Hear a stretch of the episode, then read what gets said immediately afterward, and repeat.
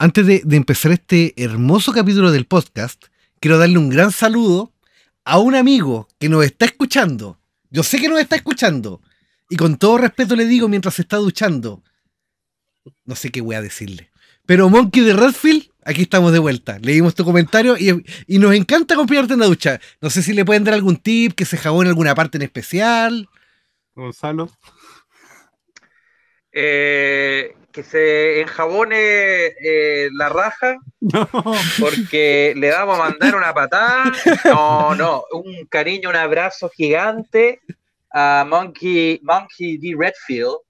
Eh, me imagino que me imagino que le gustan los monos y Resident Evil.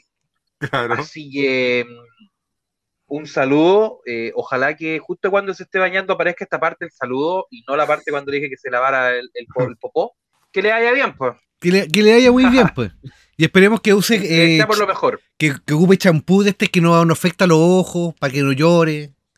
Champú para, ni- champú para niños. Y champú de pirañas Champú de también. piraña. Champú de piraña. Pero ya, no importa. Dicho esto, oye, damos la bienvenida a este nuevo capítulo de Al F4, luego de que tuvimos una semana de receso, luego vino que prende, y ahora ya estamos de vuelta como corresponde. Y, y esta vez estamos con invitado. ¿En serio? ¿En Sí. serio? No, me puedo creer. Pa- París sí llegó, ¿no? No, París sí dijo que llegaba en 10 minutos, pero todavía no llega. Ah, ya. París sí que no llegó. Se cayó una Ay, zanja. sí, no llego. Claro que está complicado el paso por Colchane, se cayó en una Llegó. zanja. Está junto a Nach. Está junto a Nach. Oye, Nach, eh, antes de, de- de presentar al, al invitado, eh, Nach, nuestro cuarto integrante de Alf 4 lamentablemente dio un receso, dio un paso al costado, debido a temas personales y temas eh, académicos y temas laborales y temas más personales y más académicos y más laborales. Entonces dio, dio un paso al costado de momento, así que pronto va a volver. Va a volver junto a Parisi, pero vuelve Vuelve. pero vuelve. Así que, Yo- to- Don Gonzo, Yo lo único que te voy a decir, Nach, lo único que te voy a decir, Nach, no, no voy a decir ningún improperio. No voy a decir ninguna mala palabra. Digamos. Porque ustedes a lo mejor creen que yo le voy a decir, ¡ándate a la mierda! Pero no. Y ustedes creen que yo le voy a decir un improperio, Nach, pero no. no. Yo le deseo lo mejor. Yo le deseo lo mejor, le deseo que ojalá solucionen todos sus problemas. Porque todos podemos tener problemas. ser un inmigrante ilegal es que difícil. Es una gran persona. Bueno, la verdad, después de. Él, él es un. Recordemos que él es un inmigrante ruso. Él, nota, él viene de. Es que los rasgos que tiene, sí, pues sí, es, es como si ustedes no pudieran ver la gente que ve el podcast, que escucha el podcast. Usted vería a Nach y diría, no, no, Un ario. este weón es de la KGB. Es de la KGB. Se lo imagina cazando cazando osos en el bosque. Eh, no sé. Así que no, un saludo a Nach. Ojalá que se, que se mejore. Que se, que se Joder. mejore. Oye, ahora sí, antes de pasar al cómo están y todo el tema, por favor, Don R, usted presenta al invitado. Yo, qué Sí. honor más grande. Por favor. Eh, el día de hoy Aquí- aquí- un gran aquí-. Y vamos a insertar fanfarrias.wap. fanfarres.wap.mp3 eh, Punto TK. Tenemos de invitado a don Rodrigo Bao Hidalgo. Ustedes se preguntan quién es Rodrigo Bao Hidalgo. Fue nuestro profesor de informática, tanto de Ricardo como de mí. Y de Gonzalo también, probablemente. si si hubiera estado, hubiéramos estado en otra línea paralela del tiempo, también hubiera sido. Así que un aplauso grande a nuestro invitadísimo que tenemos. Don Rodrigo Baos, ¿cómo se encuentra el día de hoy? ¿Cómo está? Bien, pues primero eh, un abrazo a, a- ustedes dos, a, a Gonzalo. Un gustazo verles, porque en pandemia eh, estas reuniones con, con- con amigos, porque ya los considero amigos más que exalumnos, Oh. eh, son muy necesarias, no, no. muy necesarias. Y, y gracias por invitarme, por considerarme en su programa. sí, ¿Qué les sí. Estaba, estaba conversado de antes, pero faltaba un tema de tiempo, agenda nuestra. Eh, esto de estar en las campañas presidenciales, cosa complicada. Sí, El considerando ahora que todos los candidatos están enfermos, Claro. De, de, de hecho, Pero de una, esto pasa en Chile nomás. claro, de Se hecho, uno, se va- vamos a tener una sola votación, Parisi o Artés. Claro, No hay nadie más. el, el voto, el voto va a ser más Suena el himno. Así que Obligado. Suena, la, suena el himno de la Unión Soviética de fondo ahí cuando nombran a. Ah, no, na, na, na, na, na, Ahora- ahora- ahora sobre Artés. El líder supremo Artés. Yo me compañeros, yo me pregunto, él es profesor. ¿Cómo pasa a ser un comandante si es profesor?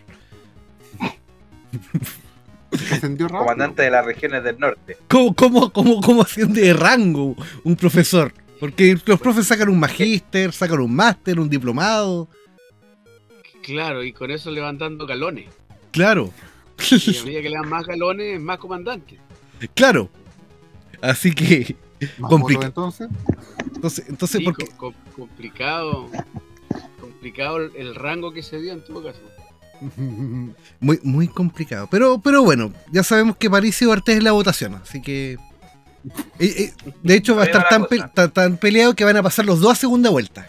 Yo, ¿Estás Yo- pensando la respuesta? yo, yo la verdad es que es muy, es muy interesante la propuesta de Artés porque esto- él, él, él dijo que él, a ver, yo me lo imagino a él marchando por los derechos, marchando en contra del presidente. ¿eh? Y esto fue una imagen, esto es una imagen que conversamos con los chiquillos, de hecho, de hecho me que fue Don Rick incluso que, lo, dijo, ¿se imaginan al profesor Artel, le voy a decir profesor por respeto, em, ¿se imagina al, líder supremo Artel ahí marchando, crear, crear, poder popular, crear, y de repente marchando ahí, hay que, y se escucha la floripondio ahí, si es necesario matar al presidente, tan, tan, tan, tan, y de repente llega alguien así, un gallo de al lado y dice, profesor Artés, ¿qué hace usted aquí? Bueno, la verdad, compañeros, que yo hay que luchar por lo, por el pueblo, hay que luchar por el pueblo, hay que derrocar al presidente. Pero, Usted, presidente. pero usted es el presidente, usted es el presidente. Da lo mismo esa weá, weón, hay que derrotar a la institucionalidad. Y se autoderroca. Claro. Pero Y se toma el poder. se toma el poder del mismo. El mismo, el mismo llega a la moneda así, a ver, quiero la cabeza de, de, de Eduardo Artés. ¿Dónde está Eduardo Artés? Pero presidente, ese es usted. No me importa. No me interesa. Ya, voy a tomar, ya que no está, voy a tomar el poder a la fuerza. Y ahí se sienta, de pana. Y después se come la torta. Relajado. Sería una situación bastante, bastante loca. Ahora, si gana París, y bueno, estamos tan habituados a estas conversaciones vía Zoom, eh, Google Meet, Skype, StreamYard, Teams también, que sería como esto mismo. Sí. Si estuviera París y lo presidente. Eh, Se dirige a usted el presidente. la moneda en un paraíso fiscal. Claro, pero en un paraíso al fin y al cabo. Mira, Claro, Oye, pero claro, y llega, se va a dirigir al presidente a la nación y llega una tele con patas. Y la dejan en el centro. un robot, Un robot. un robot. Mira, está bueno. Oye, pero. Pero lo de París sí. Por el perdón de, de Don R, yo sé que él va a votar por él. Y yo sé que se va a reír ahora porque cree que estoy bromeando.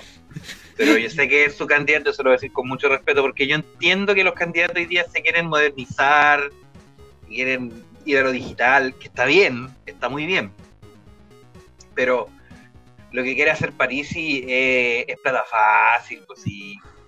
Él lo único que tiene que hacer es convencer a, los tontos hueones, eh, con respeto a ustedes, don R, porque se va a votar por él, eh, que decir que voten por él, y él sabe que no va a ganar, y es muy chistoso porque él habla y dice, él dice, y bueno, y habla como así, porque, como que dice, nosotros eh, vamos a ganar, yo voy a ganar, yo voy segundo en la encuesta, yo soy segundo en la encuesta, y vamos a ganar, porque basta del duopolio, basta de la izquierda y de la derecha, yo no Mamita, sé qué y- es el huevo, Yo- llora, mamita, llora.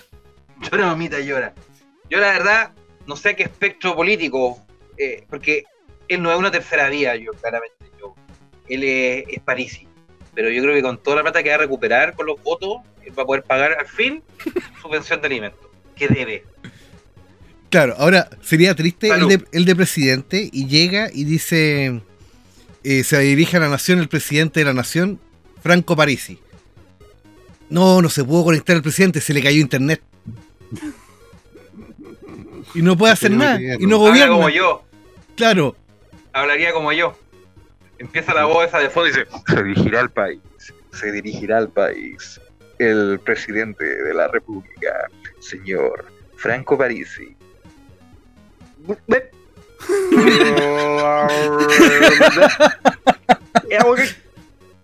Eh, Hasta luego. Se dirigió al país. y el himno. Y ese fue todo la cadena nacional. Pero, pero para justificar las demoras de la reforma, el lag es re bueno. Claro. Es que estoy con, estoy con 300 de Las ping. votaciones se... Más se demora la reforma.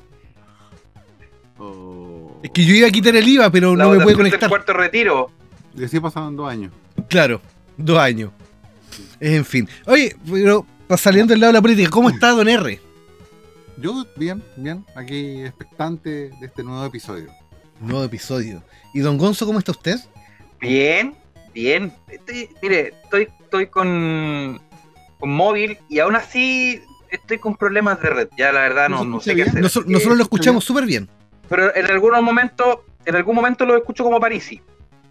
Ahora lo escucho bien.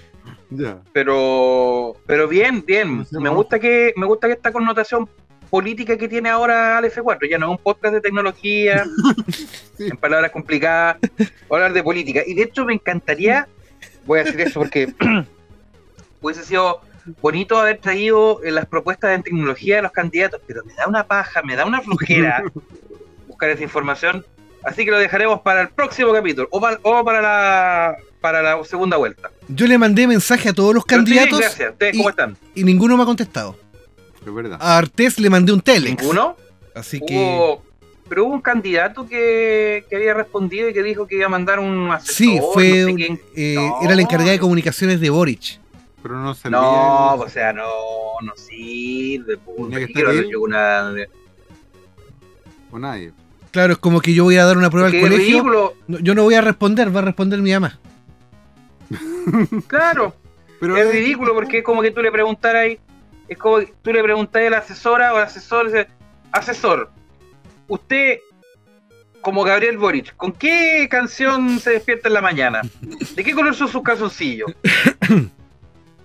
Eh, ¿Qué canción canta en la ducha? No, pues tiene que ser la persona, tiene que ser, eh, tiene que ser la persona, pero ¿qué le vamos a hacer? ¿Qué le vamos a El hacer? problema es que si responde esas preguntas sería sospechoso.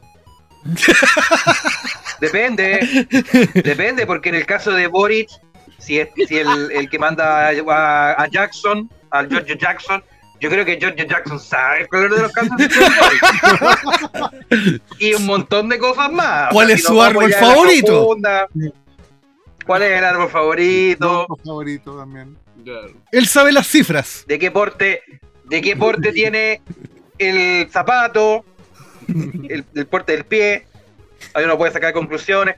Pero yo creo que sí, sí, sí. Yo creo que hubiese, si hubiese mandado a Giorgio, a Giorgio, Giovanni, Giovanni Giorgio. Giorgio. ya, pero mucha, mucha, mucha cuestión política. Yo creo que eso hay que dejarlo por un, por un capítulo especial Elecciones. de elecciones. bueno. Yo creo. Pasemos al invitado, a don Rodrigo. ¿Cómo, cómo nace usted? Eh, ¿Cómo nace usted? De su madre. po. ¿Qué dice? no, no, no, no, no. La pregunta es: usted, usted es, es profe, pero en, usted nace el interés por lo que es la informática. Ah. Y, y es de los primeros profesores en... Perdón, inserto pito acá. Que, que se mete en este mundo tratando de llevar a que el resto de los, del, del- del profesorado comience a entrar en esto. A pesar de que, Mm. ¿para qué estamos con cosas? Los profes son súper resilientes a los cambios. Por ello seguirían ocupando tiza. Y máquina escribe. yo cuando llegué al, al primer colegio, a ver, remontándome, eh, más de alguna vez se los tengo que haber contado, Yo cuando volví de, de- de ser eh, técnico en pesca y llegué aquí, aquí, eh, mm, me llevé la gran sorpresa de que eh, en el primer el liceo donde yo trabajé eh, ocupaba, bueno, partamos que estamos hablando de, de pantalla, pantalla Hércules, Uf, hermoso. ¿cierto? Claro, con, con unos disquetes que eran gigantescos. Y. Pero no, no enseñaban. O sea, a ver, enfocaban la informática para la programación, pero no enseñaban la informática para usuario. Que hay que marcar la diferencia, no es lo mismo. Mm, No es lo mismo ser un programador que ser un usuario. Claro. Y yo Correcto. recuerdo, yo recuerdo que eh, dentro de las primeras peleas que tuve, producto de esto, eh, al final el, el director eh, aceptó que yo trajera y fue la primera vez en donde se instalaba en los computadores un CAD de diseño Mm. que funcionaba, imagínate en esa época, eh, desde estos disquetes Mm. y, y era un símil del, del, del AutoCAD que funcionaba en la José Mil eh, Carrera, al ladito del, liceo donde yo estaba. Y, y los niños, fíjate, los jóvenes, le tomaron el, el gusto al uso del software como producto, Claro. no como programa. Porque todos piensan en, en- en- en informática, programación. Sí, está bien. Alguien tiene que estar detrás del software Exacto. pero el usuario finalmente es el que le saca provecho al software. Nosotros mismos, ustedes, ahora están usando un software que alguien hizo y le están dando un uso específico. Entonces, yo, yo fue la gran batalla que, que- que tuve desde que llegué y hasta el día de hoy sigo en la misma. Siempre tratando de, de, de conseguir eh, la masificación de los software como novedad. Y- y imagínate, partí, partí con un CAD en dos dimensiones y ahora ya estamos imprimiendo en tres dimensiones, imprimiendo, Mm. imprimiendo. No modelando, sino que imprimiendo. Entonces, no, hay, hay, hay mucha agua que pasó debajo del puente por esto, eh, Ricardo. A ver, la informática tiene mucho que ver con, con- con la matemática, ¿cierto? Sí. Eh, me estoy poniendo en modo académico. Gonzo Poniendo en Académico. modo académico. Y, y la verdad de las cosas es que es cierto que la informática tiene bastante de matemática. A veces uno no se da cuenta porque ahí lo que lo que prevalece, por así decirlo, es pensamiento como lógico matemático. O sea, cuando uno programa, cuando uno programa, uno piensa matemáticamente, pero a lo mejor nunca se dio cuenta que a lo mejor le gustaba. Yo no, no es que yo, en el caso mío, voy a tomar ese ejemplo, no es que yo sea fanático de la matemática, pero sí, estudiando me di cuenta que a lo mejor no era tan mala como uno pensaba. Y ahí es otro tema que a lo mejor que siempre han dicho, que hay ramos o asignaturas que uno no les gusta por la forma en cómo le entregaron ese conocimiento. Pero ese yo creo que lo podemos hablar más tarde. Ahora, eh, el tema de, de- la matemática, perdón, el tema de la informática, yo encuentro que ahí el- es una tarea bastante, bastante interesante, porque es el- lo que lo que está diciendo aquí el, eh, el profe es que hay un proceso de, yo he escuchado harto esta palabra, que es alfabetización digital Así es. que una, una palabra que a mí me encanta porque aparte que suena bonito es como es como no, no es como no es como decirle a la gente aprender computación porque aprender computación yo lo encuentro como muy limitado lo encuentro como uno puede aprender a, a- aprender y apagar un computador un monitor listo. Entonces bajo en ese contexto yo yo, yo le iba a preguntar a, don Rodrigo cuál yo, cuál cree él que ha sido el, el desafío más grande en este como proceso de, de alfabetización digital, porque es cierto que está el programador, el que hace, construye un programa, pero lo más importante es el usuario, porque sin el usuario no, ese programa no sirve. Así es. Lo mismo que construir un auto, lo mismo que construir una casa, etc. Entonces, ¿cuál ha sido el, eh, dentro de toda esta trayectoria, el desafío más grande en términos de alfabetización digital?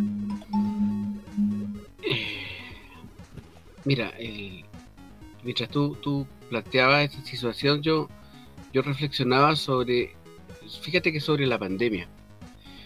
Eh, la pandemia demostró que no estábamos preparados. No estábamos preparados. Se, se hablaba mucho de que, de que éramos, eh, que teníamos unos altos niveles de alfabetización digital, pero cuando llegó la pandemia y, y tuvimos que usar Zoom, tuvimos que usar Classroom, tuvimos que usar eh, Meet, eh, los profesores de, y, y lo veo por mis hijos, ¿ah? que, que están en clase en la universidad y mis hijos me dicen, papá, mira, y me muestran el WhatsApp y se pasan las preguntas de un lado para otro. Entonces, la juventud, eh, sí, sí, ti- ti- tiene lo, lo que es la alfabetización digital, tal vez, tal vez incorporada desde muy pequeño, y, y yo creo que relacionado con el celular, más que el computador. Mm. Pero los profes de mi época, entiéndase, profes universitarios, ojo, eh, estamos al debe en esto, estamos al debe. Que Nos hay- pilló muy mal parado en la pandemia. e, es como lo que se ha visto como que es, es material de meme, así como eh, bienvenida al profesor académico, diplomado en ciencias políticas y con un doctorado en, en humanidades, Pepito. Y entra el profesor Pepito, oiga, ¿quién me ayuda a encender el proyector que no sé? Por ejemplo. Entonces, claro, es material de meme, pero es una situación que se da. ¿sí? Puedes o cómo saber, comparto la pantalla y pierde 15 minutos tratando de compartir la pantalla. claro, o, o la talla, o la talla que nació en Claro. pandemia, que yo creo que a esta altura no creo que alguien caiga, es como el profe que pregunta, oye, ¿cómo le subo el volumen? Profe, aprieta F5. Por ejemplo. Y ¡pum! se desconectó el profesor. Mm. Sí. Entonces, Ahora, eso me recuerda mucho a que soy testigo de, de que acá el profe Rodrigo fue pionero, por ejemplo, en el tema de las pruebas en línea. Yo recuerdo cuando, cuando él, porque tiene una capacidad de buscar y encontrar cosas extrañas, encontró una web que permitía, claro, hacer pruebas en línea que es muy Voy a tomar como un halago. muy similar, se, se asemeja mucho, porque encontré el video de la capacitación. Eh, muy similar a lo que era ahora, pero la cara de los demás profes descolgados sin entender nada es heavy. Y cosa que si la hubieran aprendido quizá en el momento, se hubieran ahorrado un montón de, de, de temas que en la actualidad son, son dramas. eh, eh, ¿y de qué año estamos hablando? Uy, ¿qué año habrá sido? ¿2008? 2000, ¿2009? 2010 parece. Por lo menos 10 años atrás. Sí. Por lo Sí, menos po. 10 años, sí. Uf, Era la digo- primera vez que se aplicaban pruebas en línea en la comuna de, de Colchane. del interior. No, pero Chale, heavy. Nunca. Funcionó. nunca se habían. Mira, me había olvidado de eso, fíjate. ¿verdad? Y el tema del el, el usuario, que el alumno, como siempre se olvidan los nombres, se ocupó el root. Cosa muy similar a lo que ahora se hizo. Sí. Sí. O sea, podemos decir de que inventaron Google Classroom antes de Google Classroom. Bueno, el- el- las, prue- las pruebas eran en línea y tenían la, la gran ventaja en esa época que no, no lo- los docentes no, no lo, como bien dice Rodrigo, no lo, no lo masticaban bien. Tú, tú podías tener los resultados de manera inmediata y podías ver las habilidades deficitarias de los chiquillos. O sea, tú podías hacer una prueba de matemática, de historia, de lenguaje y podías ver eh, eh, en, en- en qué habilidad todo el curso estaba fallando. A lo mejor todos fallaron en la pregunta 4 y la pregunta 4 era de geometría. Ya, pues ahí es donde, donde había que, que, que hincarle el diente. Pero eso, eso lo hicimos hace 10 años, por Rodrigo. Tienes razón. Sí, po. Y ahora, ahora eh, Classroom, eh, eh, eh, las pruebas de Classroom son, son pan de todos los días. Y por lo menos un par de años más vamos a seguir igual. Sí. Bueno, esto, Mm. llegó para quedarse. Sí. Un poco la, la pregunta de, de Gonzalo, o sea, esto de la, de la alfabetización digital. eh, yo siempre he tenido una, una teoría, Gonzalo. Eh, todos nosotros crecemos a un ritmo biológico. A un ritmo biológico. ¿Mm? Y con un aprendizaje biológico. Pero se han fijado que los software, específicamente los software de usuario, no crecen a ese ritmo. Y la tecnología tampoco.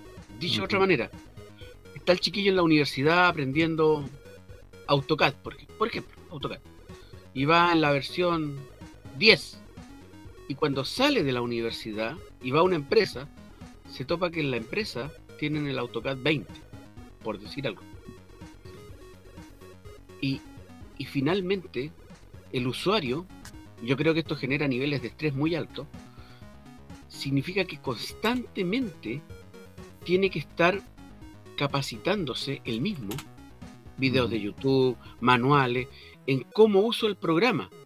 A ver, voy a colocar el mismo ejemplo, pero con un auto.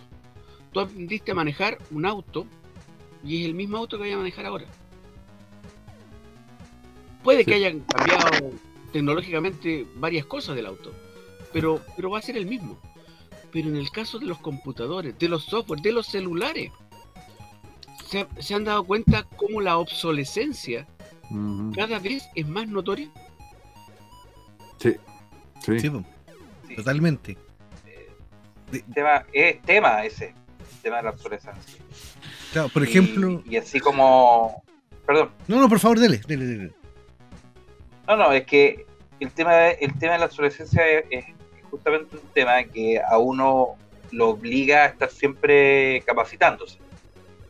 Eh, que siempre tiene que estar eh, buscando la, la- la primera versión, ¿cierto? A mí me pasó también que trabajaba con alguno, con algún software que iba, el- nosotros trabajamos, no sé, con la versión 5 y ya iba en la versión 7.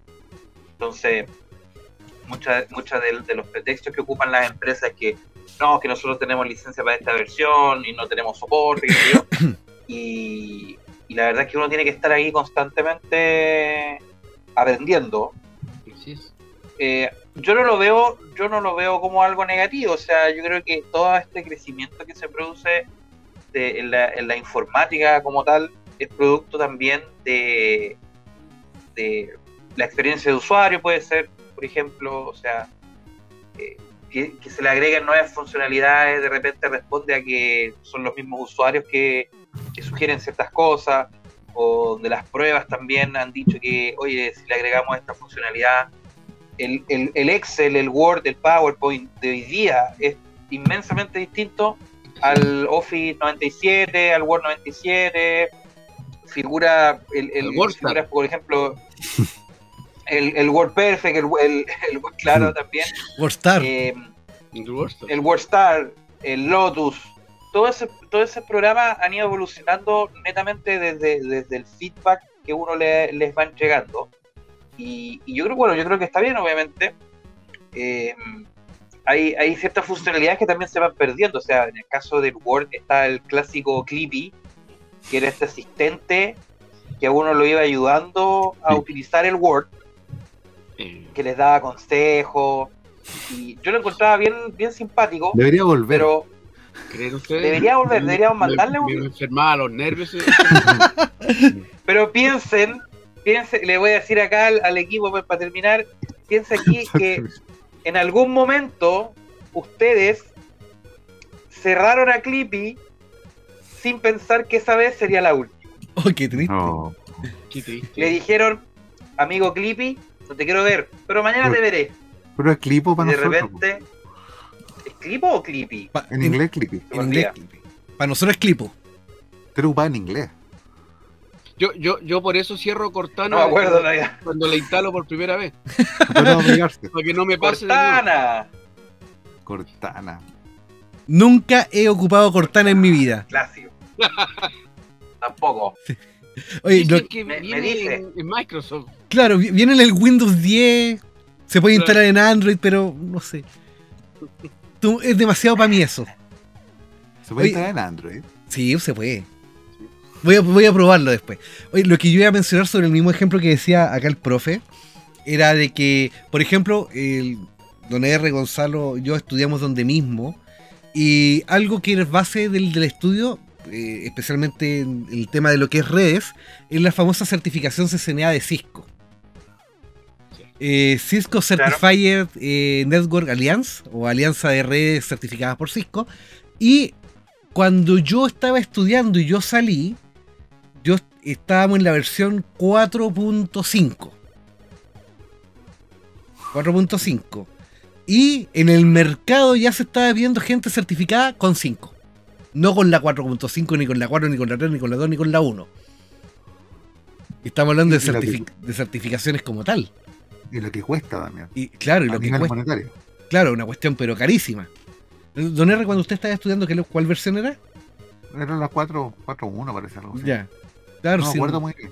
Claro, el tema es que ahora vamos en la 7. La 8. Y, y son, y son tal cual como, como usted lo mencionaba.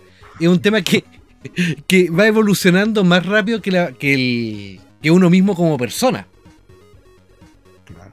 Pero, pero también, no sé, eh, recordando un poco lo que lo hablamos de interfaz con el usuario, está el tema, por ejemplo, de que la, la interfaz que tenemos en, en lo que es Windows, de Windows 95, hasta ahora igual no ha cambiado mucho. Y cuando intentó cambiar con Windows 8 y la interfaz Metro, que la embarramos. Hubieron huelgas, críticas de cómo fueron capaces de hacer eso, los Claro. cuadraditos, y, y al final volvimos a una interfaz que es la que Funciona. Claro. Windows 11 lo que hizo la movió un poco al medio, pero a la larga es lo que es lo que tienen acostumbrados. Y lo que nos acostumbramos. Pero- Pero, pero recuerde, bueno, pero eh, Windows 11 o 10 más 1 eh, tiene la opción de dejar el botón de Windows al, donde está su posición original o no. Sí, Yo nunca lo he ocupado. Sí se puede. Ya, por- porque es que yo creo que eso- esos son esos temas de interfaz son como difícil cambiarlo. O sea, ¿se acuerdan que hubo un tiempo que estuvo de moda en los Office el, este, la famosa interfaz Ribbon, creo que se llamaba? Que era como un botoncito en la botón en la esquina, esquina. que en la esquina. Era A mal, la gente no le gustaba esa cuestión, po. mal. Y, la- y- y Office volvió a lo, al, al origen, a la barra clásica, digamos. Ujú. Eso Entonces- es la presión, la presión del usuario. Claro, sí. Por, por Ahora, ejemplo, ahora justamente- esto del, del Windows 8 es que estaba demasiado adelantado a su tiempo porque Windows 8 eh, estaba pensado para ser usado en los smart, en los teléfonos. Y, y- Claro, y- por el y tema en esa Windows época Phone. los teléfonos no estaban masificados. Y no Entonces no, no, no, se le, no se le encontró sentido. claro, sí. Y quien ganó la carrera finalmente eh, fue iPhone. Porque el modelo de iPhone es el que ahora se está replicando en todo. Sí, Aunque porque- duela, Ricardo. aunque me duela. Pero, por ejemplo, yo me acuerdo que el Windows 8 la en- hubo una mujer que pusieron a cargo de la, de la interfaz de usuario.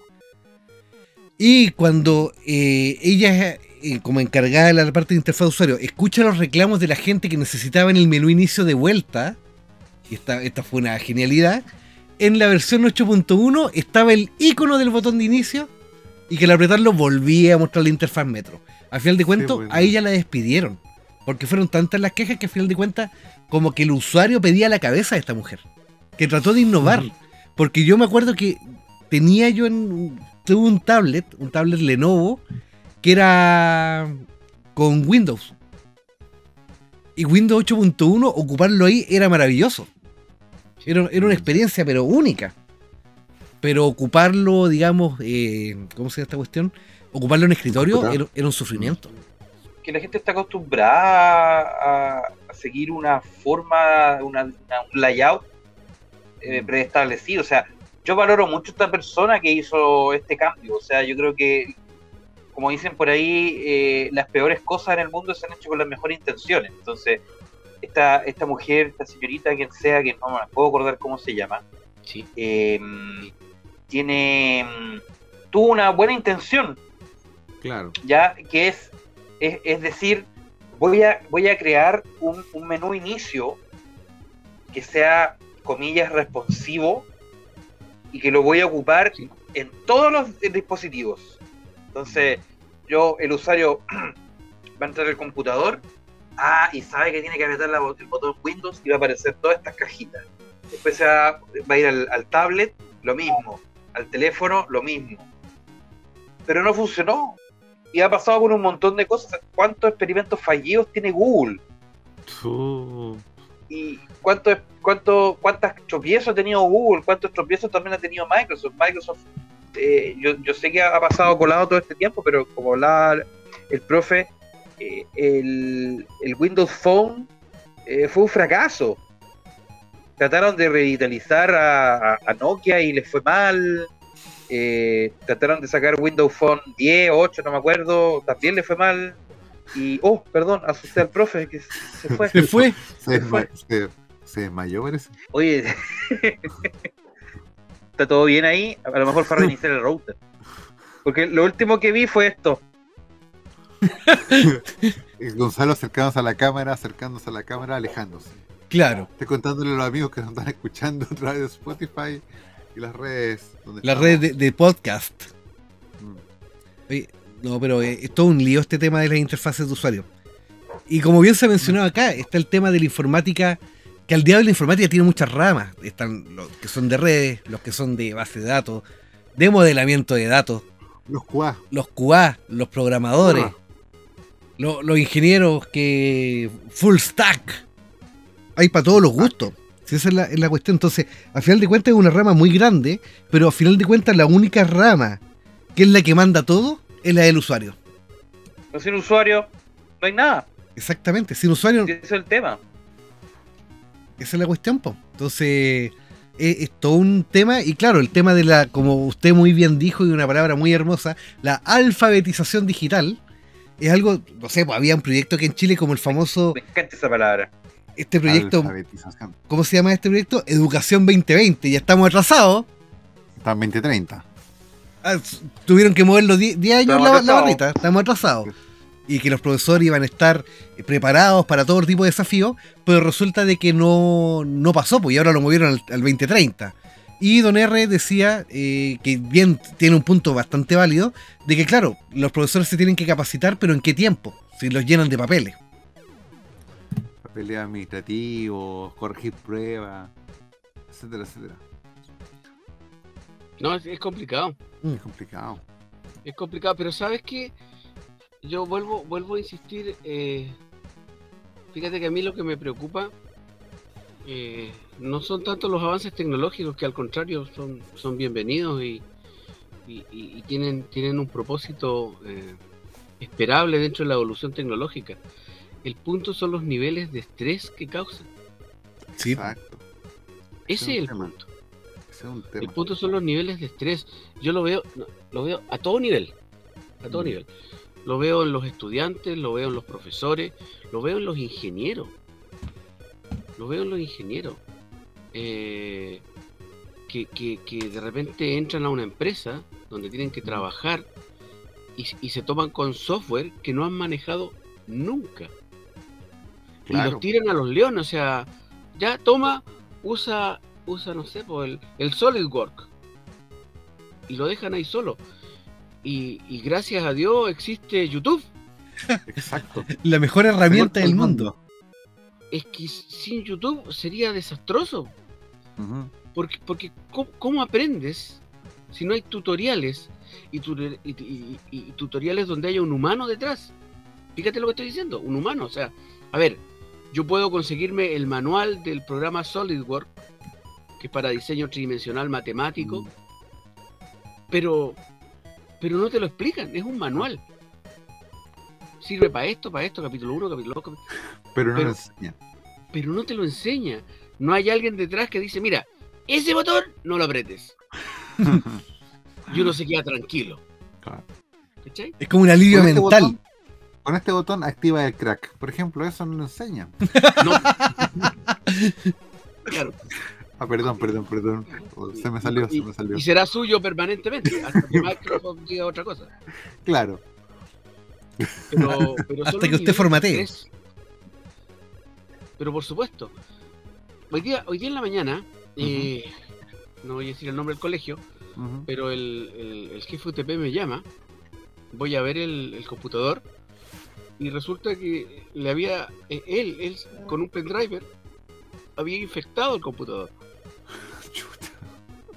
y, y- y- y lamentablemente no partía, no funcionaba y, y no tenía cómo hacerle correr un antivirus desde fuera. Así que tuve que optar por una solución rápida y buena.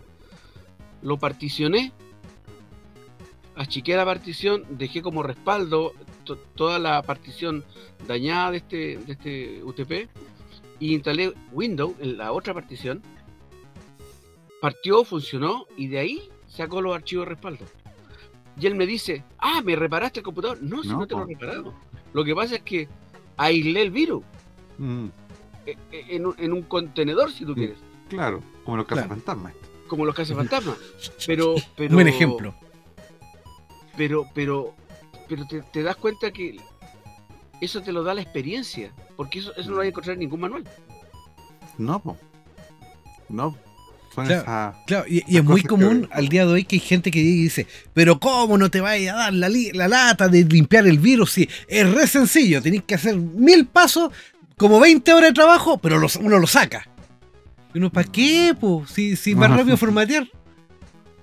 Claro, Es el muy- problema es que ahora es más importante, no, si está bien en lo que tú dices, pero ahora para las empresas son más importantes los datos que el computador. Claro, claro, no, no, claro, no me refiero a formatear como tal, sino que obviamente también sacando lo que son los datos y luego instalar todo de nuevo. Exacto. Es- eso es mucho más rápido que estar, eh, claro, obvié el Acuérdense, paso de respaldar. chiquillo. Acuérdense, chiquillos, que yo soy de la época de, de, de Windows en 35 disquetes.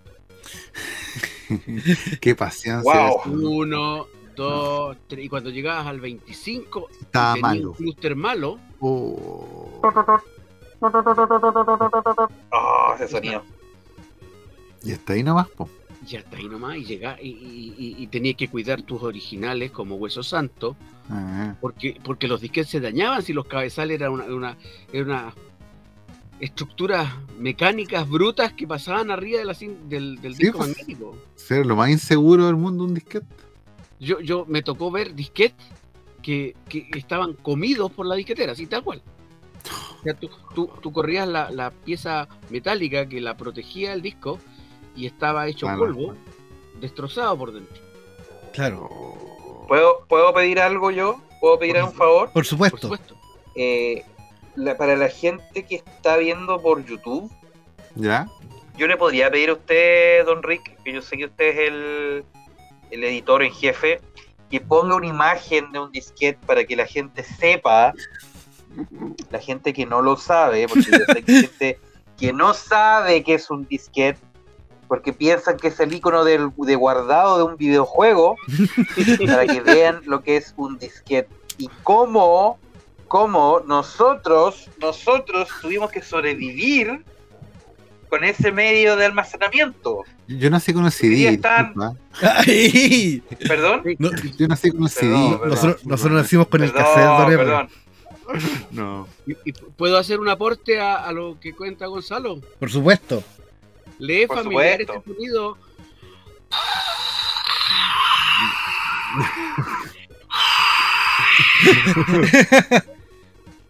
Cuatro horas Oh. esperando bajar una imagen.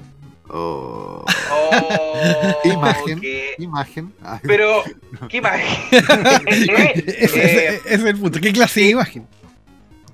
me, da- me da nostalgia ese tipo de, este tipo de conversaciones porque efectivamente uno, lo- lo- lo- lo- los niños de ahora que, No saben. que son bien ansiosos, que Sí. son ansiosos, porque vivimos en una, una sociedad, vivimos Sí. en una sociedad ansiosa, que hoy en día bajar un, un, un TIFF, por ejemplo, que era como los formatos que se ocupaban, antes, o los GIF también, pero no los GIF que se mueven, porque uno ahora entiende que ahora asocia que los GIF siempre son con movimiento, pero muchas páginas ocupaban GIF como formato de imagen y se demoraba una eternidad en bajar una imagen de que serán 100 kilobytes. O menos. y todo por o menos y todo por un internet que salía por el teléfono. Entonces yo me acuerdo que voy a mezclar los dos mundos lo que dice el profe y, y el tema de los disquetes. y yo cuando iba en octavo básico nosotros éramos re amigos del, del, del profe de, comp- de computación. Que en realidad no es un profe. No es un profe. Era un, un- era el que sabía más de, de informática en ese tiempo. Eh, pero era simpático era muy simpático y nos dejaba la sala de computación, que era mm, la sala de computación, eran cuatro computadores. Y, y nos pusimos a bajar MP3. Pero estos MP3 eran buscados, eran rebuscados, no era como la época del, del Ares, del, del Image, del Soul, del Kazaa. Napster. del, del Napster, del Winamp. Napster, claro. Era, era eh, o sea, sí estaba el Winamp, era, estaba, en- era de más que nada un reproductor. Y entonces nosotros teníamos que darnos la, la, la lata de, de ir a buscar estos MP3 a sitios y a sitios web donde eran sitios eh, geocities.com, qué sé yo, y donde almacenaban ahí los MP3 como un repositorio. Pero nunca voy a olvidar de que tratamos de bajar un disco con un amigo que eran de 10 temas y las canciones eran de 3 megas promedio, 3, 4 megas, dependiendo, era muy parecido a la, a la, a la- a la duración de las canciones. La canción duraba 3 minutos y medio, el, el MP3 duraba Mega- era 3 megas, 3, 3,5. Y nosotros estábamos todo, toda la jornada al día bajando dos temas. Pero dos una semana la temas. hacía. En una semana salía. En una semana la hacíamos. Y después guardarla, en- tratar, tratar de guardarla en un disquete. Ay, por ¿Y parte. cuál era el problema? Para los. Me voy a poner como un inspector metete. ¿Cuál es el problema? ¿Cuánta es la capacidad de un disquete? 1.44. 1.44 megabytes. ¿Y qué haces con un, Disco 2 qué haces con un, Eh, con, un- con una canción de 3 megas? La salvación fue un programa, porque en ese tiempo el único compresor que había era el WinZip. Y que estaba sin registrar. Y siempre aparecía ese mensajito de porquería que decía, no olvides registrarte, y te salía un contador de veces que lo ocupaba y tú te sentías ahí mal. Pero no ocupábamos el WinZip. Ocupábamos, me da risa solo acordarme. No, ocupábamos un programa que se llamaba Hacha. Ah, El hacha. El Hacha. Como un hacha. Y después salía el como un hacha. Que, que, que claro, que par- partía, lo, partía los archivos. Entonces ahí teníamos que partir los archivos en 1.44 para podernos llevar a las casas una canción en dos disquetes. Oye, Y que Gonzalo. después llegaba a la casa y está malo. Porque te- ¿Por qué? Porque te lo metías ahí al bolsillo. Y ahí cagó disquete. Así es. Qué tiempo aquello. Nunca pude escuchar ese disco. Nunca pude escuchar ese disco. ¿Qué, qué iba a decir, profe? Era la banda sonora de una película. Perdón, ¿qué iba a decir, profe? No, está bien. Lo que pasa es que eh, te escucho, Gonzalo, y, y- y yo creo que muchos de los jóvenes de ahora están tan acostumbrados de que con los celulares, con los computadores, eh, haya un mouse de por medio, que, Sí. haya, que hayan iconos. Y tú le hablas de DOS Mm. y, y ¿qué es eso? Y todo lo que se hacía en esa época se hacía con DOS. Correcto. El Norton era, era como una Uf. magia porque tenía el. ¿Sí o no? Y, y- En y en ver, FPROT. El FPROT ver dos pantallas al mismo tiempo en el, el Norton. Era maravilloso. Ah. Commander. ¿Y El sé que- Norton Commander. Y todavía está en la memoria de los comandos. O sea, si por ejemplo yo me pasan un teclado en Norton, lo manejo. F5 Me copiar. Al Sí. F1, al F2, cambiar la disquetera. Sí, sí. o- Al F4. No, Pero eso es chino, eh, para los chiquillos de ahora. Es chino.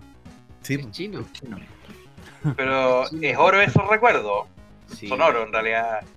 Para mí, yo creo que aquí los cuatro crecimos justamente con, con esa interfaz donde el, el mouse era como. Yo conocí Win, por lo menos el Windows 3.1 mucho después, pero moverse con comando era. era ¡Qué genialidad! El mouse era un accesorio nomás. Yo, yo los torturaba. el- Pregúntale a, a Ricardo o a Rodrigo. Yo les quitaba el mouse a todos Mm. sí. y hacíamos clases. El mouse para los grandes. ¿Está bien? Es que está, está bien, pues sí. ¿Se acuerdan o no? Sí, yo sí. Sí. me acuerdo de eso. Para mí era sencillo, pero mis compañeros lloraban. Sí. Lloraban, literalmente. Pero hasta el día de hoy yo me he encontrado con varios trabajando en, en el banco y me dicen, profe, me ha servido porque todo sigue la misma lógica. Mm. Correcto. Exactamente. Que es la evolución natural del, del, del- del software, digamos. que Lo que hablábamos recién de Windows. El, el botón inicio está donde siempre. Entonces, a final de cuentas, los comandos siempre van a ser lo mismo. Control C va a ser copiar, Control V va a ser pegar. Control X va a ser cortar. Entonces, claro, hay mucha gente que llega, yo- y yo lo he visto, seleccionan el texto con el mouse, le hacen clic derecho, ah, que me pasé. Vuelta otra vez, clic derecho, copiar, van a otro lado, se dan mil vueltas, Mm. pegar. En cambio, con el teclado uno selecciona, control C, al tab, a la otra, vez, a la otra ventana, control V, lo pegó, listo, se acabó. Una tarea de que una persona con, con mouse se demora dos minutos o un minuto, con teclado son segundos. Así es. Exacto. Tal cual. Me acuerdo cuando hubo una, una, una cierta guerra entre el mouse y el trackball. Ah, Le sí. gustaba el trackball y yo como que, ¿qué es esto? Una pelota. Es como el mouse al revés, porque la bolita del mouse, pero al revés. Sí. Como que- Sí, los mouse tenían bolitas. Eran Sí. mouse, eso, Sí. muy importante. Tenían bolita y había que limpiarla. Había, uno cosía un huevo duro y la yema, uno la, le ponía pegamento con la fría y la ponía dentro del mouse. Para que se pusiera más dura. No, había que limpiarle, había que limpiar los rodillos también. Sí, había que desarmar Sí. el mouse. Los, los rodillos de los lados siempre se, se le entraba Polvo. como suciedad. Suciedad, claro, polvo. Entonces había que, había que limpiarlo.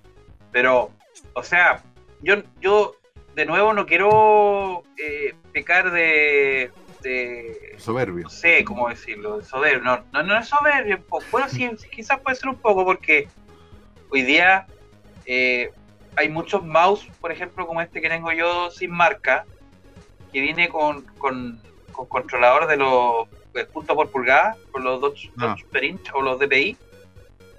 Y antes, los que eran con bolita, tenían una precisión de porquería. Y la verdad, de repente tú los movías para arriba y se iban para abajo. O- O y no, no iba donde tú. Claro, y no iban donde tú estaba, querías. estaba sucio un engranaje. Claro, para el otro lado. pero eso. Pero de- del momento que salieron estos mouse ópticos, encontré tan. Pero un mouse óptico genial. requiere un espacio muy pequeño para funcionar. Muy Sí. pequeño. Porque uno, yo puedo moverme, desplazarme en toda la, toda la, la pantalla sin necesidad de, digamos, mo- mover el mouse de un lado para otro. Pero con bolita Claro. había que desplazarlo. Era, era, había que moverse así. Claro, es como que el no mouse para pero- acá, para allá, para acá, para arriba, para el otro lado. Como Había que, logo eso. como logo. Oye, Oye, Pero el mouse, el mouse tiene los días contados. No te digo ahora ni mañana, pero eh, antes de 10 años el mouse ya no va a existir y va a ser un recuerdo nuestro, ¿no? los que estemos vivos todavía. Porque si te fijas ya aparecieron los notebook touch Claro. y los celulares todos son touch, entonces eh, e- eventualmente el, el, el- el- el mouse va, va a desaparecer. Claro, va a ser un accesorio del, del PC de escritorio y más que nada se, va- se utiliza en juegos. A la- a la- al reemplazo Quizá- del análogo. hasta eso cambie. Quizás hasta eso cambie porque ahora hay sistemas donde se interviene con un láser la retina y es como el Oculus, pero con un láser y te generan la imagen dentro del globo ocular. Es extraordinario. Es que al final todo este tipo de, accesorios, yo lo veo, yo, yo quizás no soy tan optimista como el profe, porque, bueno, hay que considerar muchos factores, este, este tema de la pandemia, qué sé yo, pero todo esto, claro, todos estos accesorios es muy probable que, que pasen a ser eh, analógicos, en el sentido de que de que la interacción hoy en día sea de manera distinta. Está, por ejemplo, el caso de, del Oculus, ¿cierto? De, de todo esto. Se habla también que un proyecto que lo encuentro bien interesante, pero a la vez bien polémico, que es lo que está tratando de ser eh, el fundador de Tesla, el, el Elon Musk, eh, de llevar eh, la realidad a otro, a otro Plano. a otro plano, a otro aspecto. Y, y son cosas que, que nosotros siempre, siempre en el pasado se dan estas historias como el medias locas, que dicen, no, que como por ejemplo lo que pasa en esta película Ready Player One, eh, donde prácticamente es un mundo virtual donde tú estás dentro y, y tienes tu propio avatar y tú caminas ahí, qué sé yo. lo que quiere hacer Mark Zuckerberg con, con Meta, que no es metanfetaminas. Entonces, al final, como que los, yo siempre he pensado que en un futuro los teclados, los, los mouse, los touchpad, eh, los trackball, todas esas cosas van a pasar a ser, los joysticks también, van a pasar a ser eh, a- a accesorios analógicos. Aunque tengo también mis dudas, esto, por ejemplo, por el tema este del Kinect, que el Kinect fue un, un- un periférico súper revolucionario, pero que hoy día está completamente obsoleto. Corrígeme si me equivoco, don R y don, don Rick. Está muerto. Que, que lo- que el Kinect está muerto. Yo me acuerdo de haber estado ahí en el momento de su estreno, que tenía nombre de. tenía un nombre bien. bien particular cuando lo anunciaron.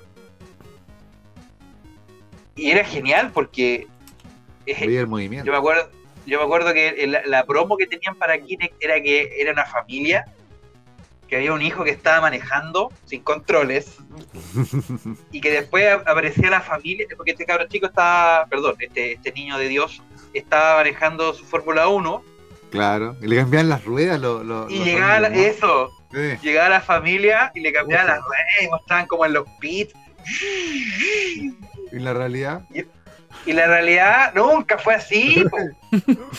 con suerte te veía bien. O sea, tenía que estar con una luz, pero Ese era el Project Era Natal. eso. Project Natal o Natal, sí, sí me acuerdo. Project, Project Natal. Yo recuerdo que yo vi una demo técnica en vivo de un de una era una en Santiago en el Casa Piedra tenían Project Natal o Natal, Ya. lo tenían ahí cerrado, solamente un grupo podíamos entrar a verlo.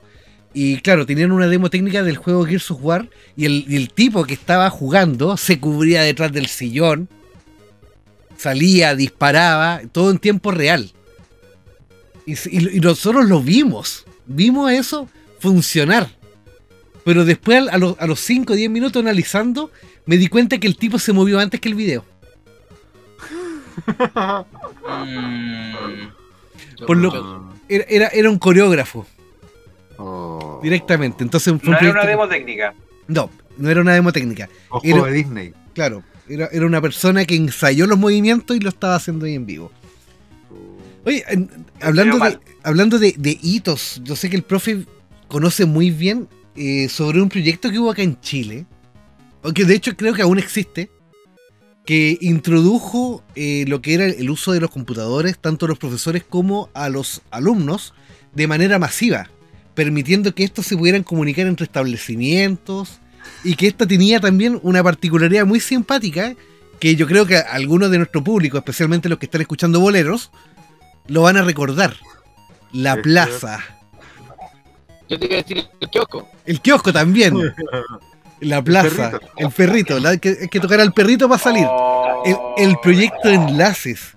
¿Cómo, cómo, ¿Cómo usted lo vivió? ¿Cómo fue la implementación? ¿Qué, qué, qué ha sido? ¿Cómo fue todo esto? Sí, lo, que- lo- bueno, el- los recuerdos de, de- de enlace cuando llega a los colegios es creo que una de las mejores iniciativas que ha, que ha tenido el, el Estado chileno. No el gobierno, porque los gobiernos son de turno, pero el Estado Sí. chileno tuvo una, una, una muy buena iniciativa eh, a nivel de, de América Latina, que, que como, como planteaba Gonzalo y, eh, y tú lo, lo, lo- lo- lo refrendabas, el, el kiosco, este kiosco, era un programa predefinido que, que había seguramente desarrollado un programador que, que estaba estructurado en HTML y, claro, era la, era la plaza donde, donde tú podías acceder a una biblioteca digital y además podías comunicarte entre colegios y entre compañeros.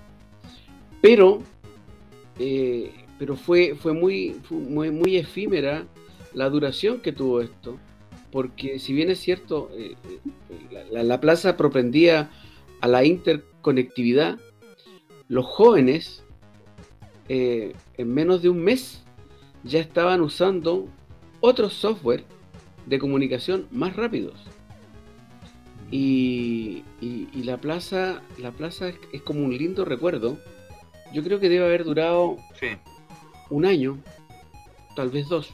no más, lo cual es, es muy poco en, en lo que, en lo que se refiere a tiempo, a tiempo de, de- de software informático, o sea, pero abrió las puertas para la alfabetización digital.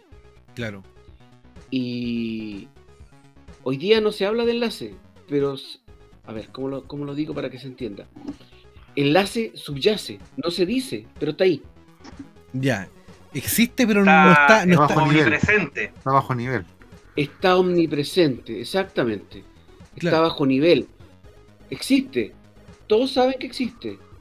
Pero, pero, pero ya está tan asumido que ya no tiene, ah, ¿cómo lo digo?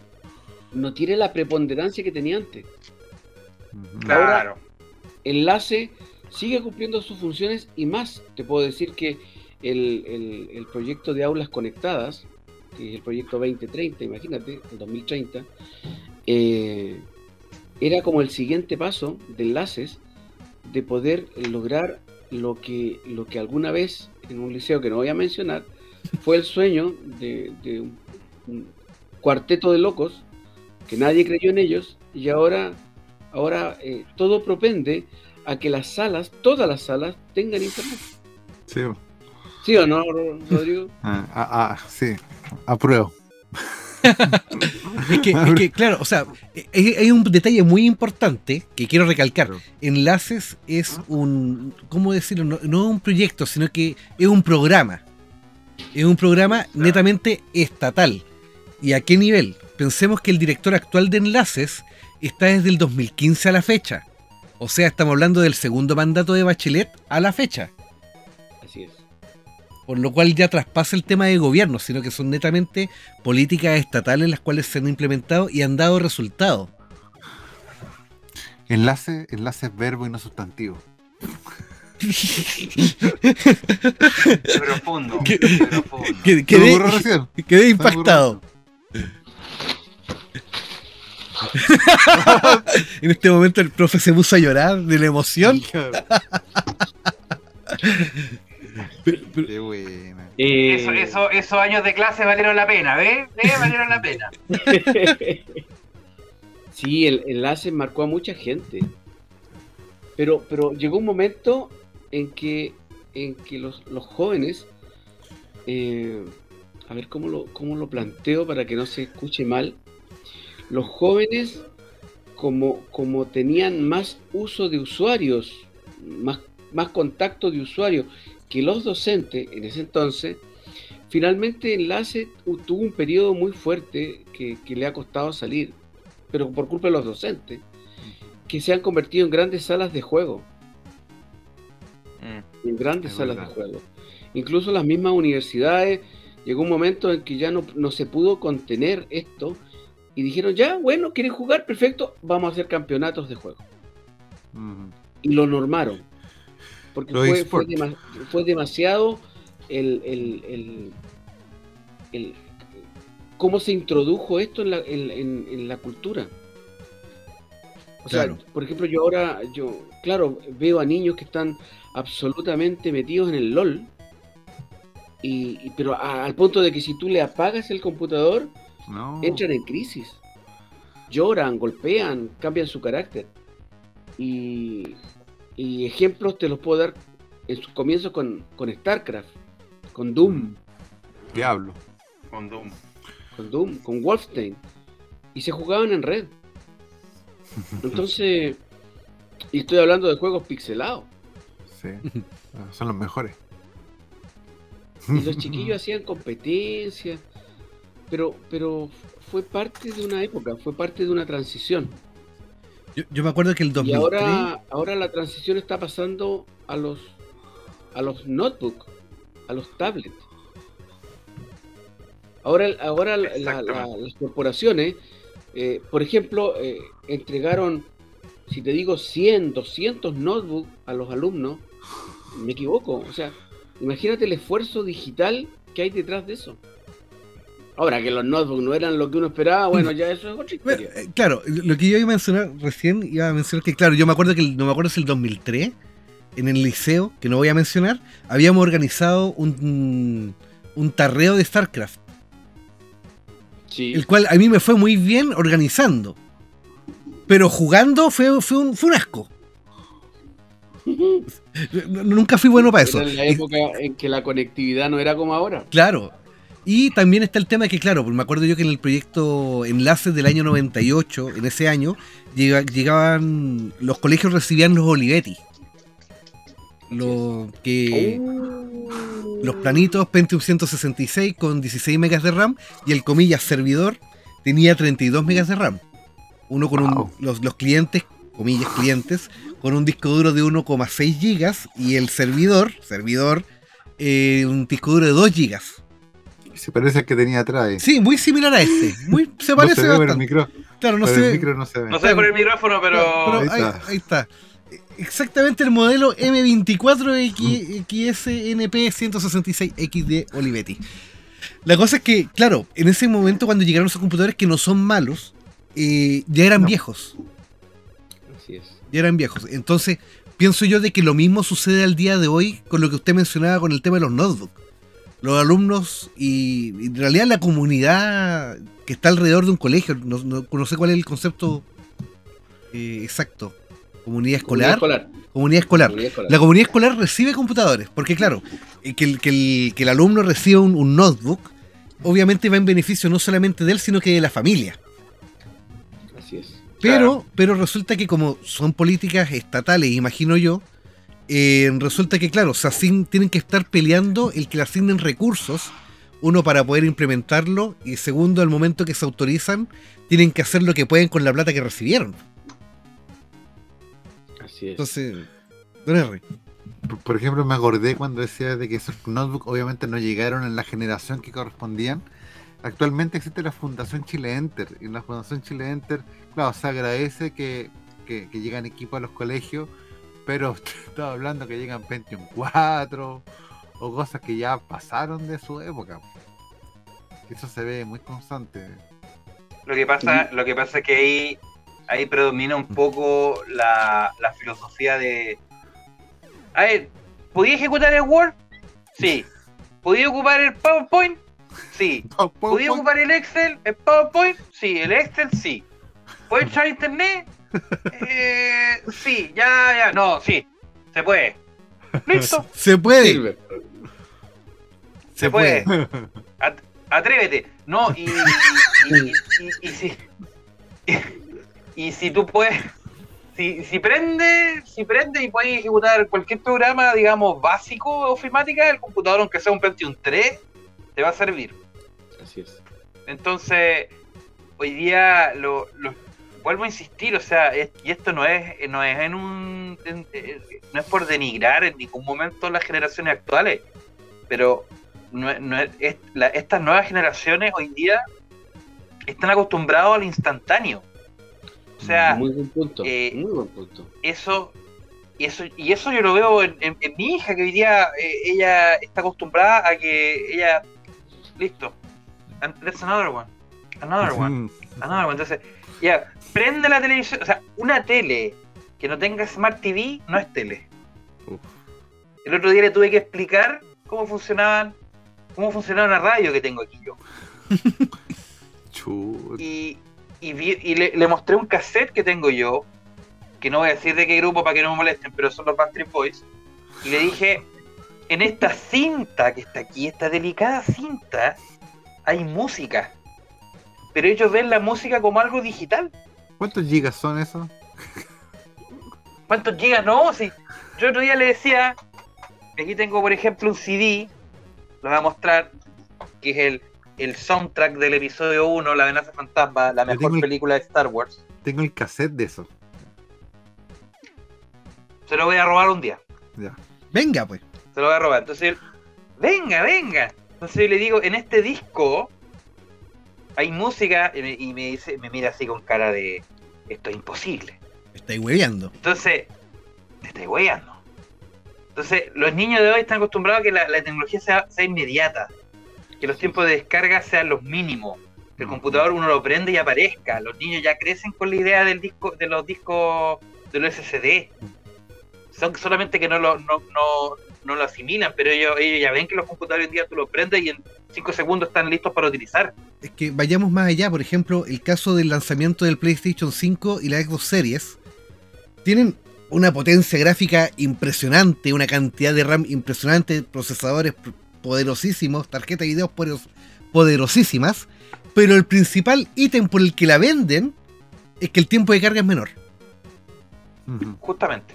Entonces, por ejemplo, yo cargo el GTA V, lo cargo en la Xbox One, la, Xbox One como tal, o lo cargo en el PlayStation 4 y sé que tengo que esperar dos o tres minutos a que me lance al mapa del juego y poder jugar tranquilamente. Pero en esta otra consola. pero si cuando jugamos, pero si cuando jugamos en línea, mm.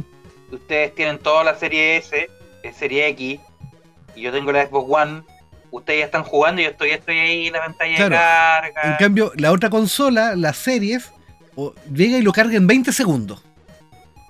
Y eso ese es el principal plus por el que la venden, no por las características gráficas, sino que por la inmediatez.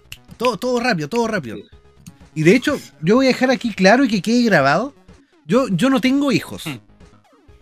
Pero si algún día llego a ser bendecido por y tener un hijo, ese cabro chico no va a conocer la interfase gráfica. Va a tener un PC con DOS. Y después va a tener un PC que va a tener todo, pero va a estar en Linux con consola.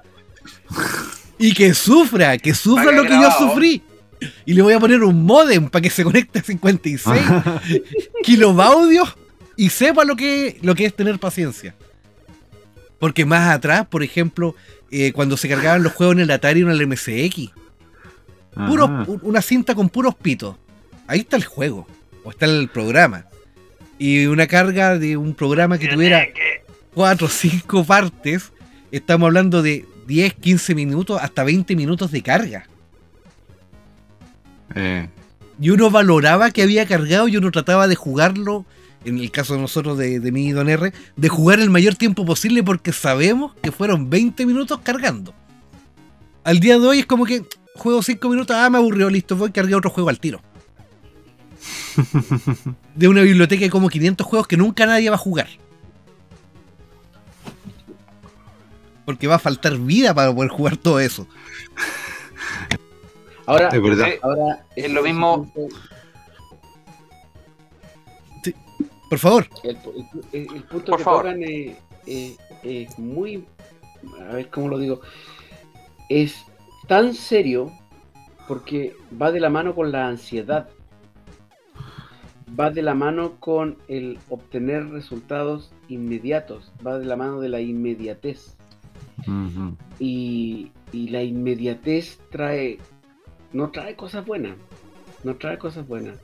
La inmediatez trae el copy-paste en la universidad, trae, trae memorias de título que fueron copiadas de España, trae, eh, es que lo hago rápido, y, pero no lo hago bien, lo hago rápido. Entonces, eh, yo, no sé si vamos por buen camino, de verdad. No sé si vamos por buen camino. Eh, ahora hay más niños con, déficit atencional. Claro. Sí. Corren para allá, corren para acá, pero no es, o sea, a ver, ¿para quién es malo? No es para el niño que tiene déficit atencional, porque él, él ya está eh, preformateado para ser así. El problema somos nosotros. Justamente. los papás, los profesores, ¿cómo, cómo los manejamos?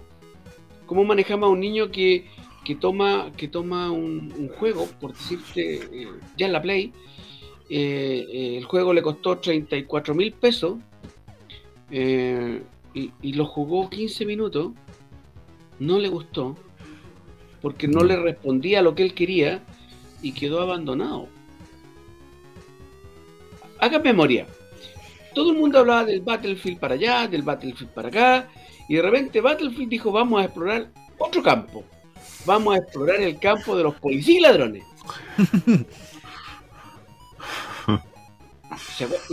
Battlefield Hardline.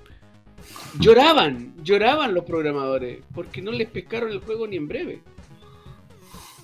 Entonces, eh, sí, la inmediatez, el querer resultados pronto, eh, va en aumento. Yo, yo hoy día eh, leí en las noticias que eh, investigadores en universidades europeas desarrollar, o sea, se dieron cuenta de que, de que los cristales de cuarzo se pueden hacer vibrar la luz de diferentes maneras.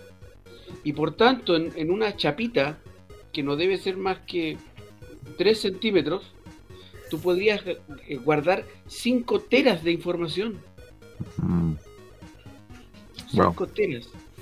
Y el problema que tenían, por- porque uno dice 5 teras, está- es fantástico, pero ¿por qué no sacaban el producto al mercado? Porque era muy lento el proceso de transmisión de información. Era algo de Mm. 250 kilobytes por segundo. Ah, Mm. Pero esos 250 kilobytes lo hubiéramos tenido hace 10 años atrás, nos volvemos locos. estaríamos- Claro, ¿Qué se hubiera hecho ahí? Nos volvemos locos. Mm. esa, esa es la cuestión. Es Claro. cierto. Y- Claro, y al día de hoy la, la- la inmediatez y los cambios. O sea, por ejemplo, eh, lo que, el mismo ejemplo del Battlefield. O tomemos, vayámonos más atrás. En mi época, uno cuando quería probar un juego tenían demos. Sí. Y uno bajaba la demo y uno veía si le gustaba o no y luego lo compraba en la feria. pero lo compraba. Y, pero el día de hoy no, pues no existe la demo.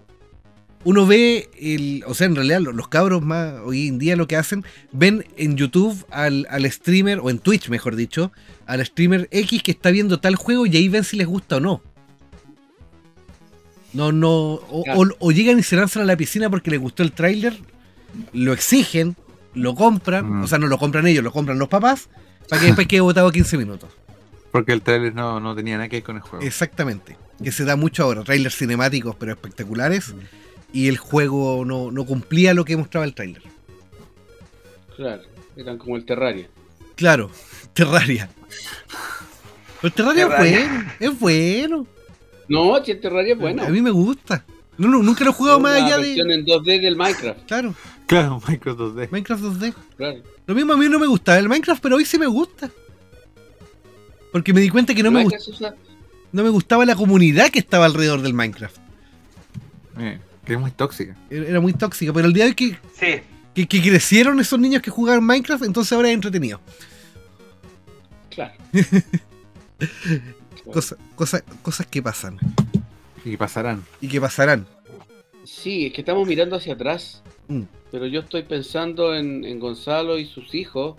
Estoy pensando en, en tu en tu Ricardito chico, en Claro. el Rodriguito chico, que, que van a llegar y que van a estar en un mundo de inmediatez que va a ser difícil de controlar. Si vuelvo al punto, la ansiedad, la ansiedad, Mm. la tecnología no evoluciona al ritmo humano. Va, va más rápido que nosotros. Y va a llegar un momento en que nosotros no vamos a ser capaces de saber cómo enfrentarla a, ese nivel. Por ejemplo, ahora hablan de la, de la inteligencia artificial. Oye, pero es que fabulosa. La inteligencia artificial ahora eh, funciona con ensayo y error. Lo que alguna vez a, lo- a los programadores le dijeron, no, es que usted tiene que iterar para resolver algo. Y tenías que iterar y te volvías loco iterando. Ahora no. Ahora la inteligencia artificial itera con, con la información que los usuarios le dan por internet.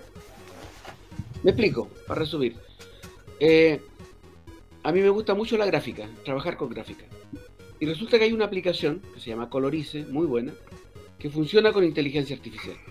Entonces tú tomas una foto en blanco y negro y esa foto la sube esta plataforma a internet y en internet la procesa una, un, un- un- un- un portal donde, donde se, se- se utiliza inteligencia artificial que funciona con el ensayo y error y recibe millones de millones de fotos y mientras más fotos recibe, más se perfecciona y te la devuelve, te la devuelve colorizada, colorizada, y además detecta la pixelación y, y te determina las formas. Y, y- y una foto que a lo mejor era, no sé, por 640 por 480, te la deja en HD en 2020, por ejemplo.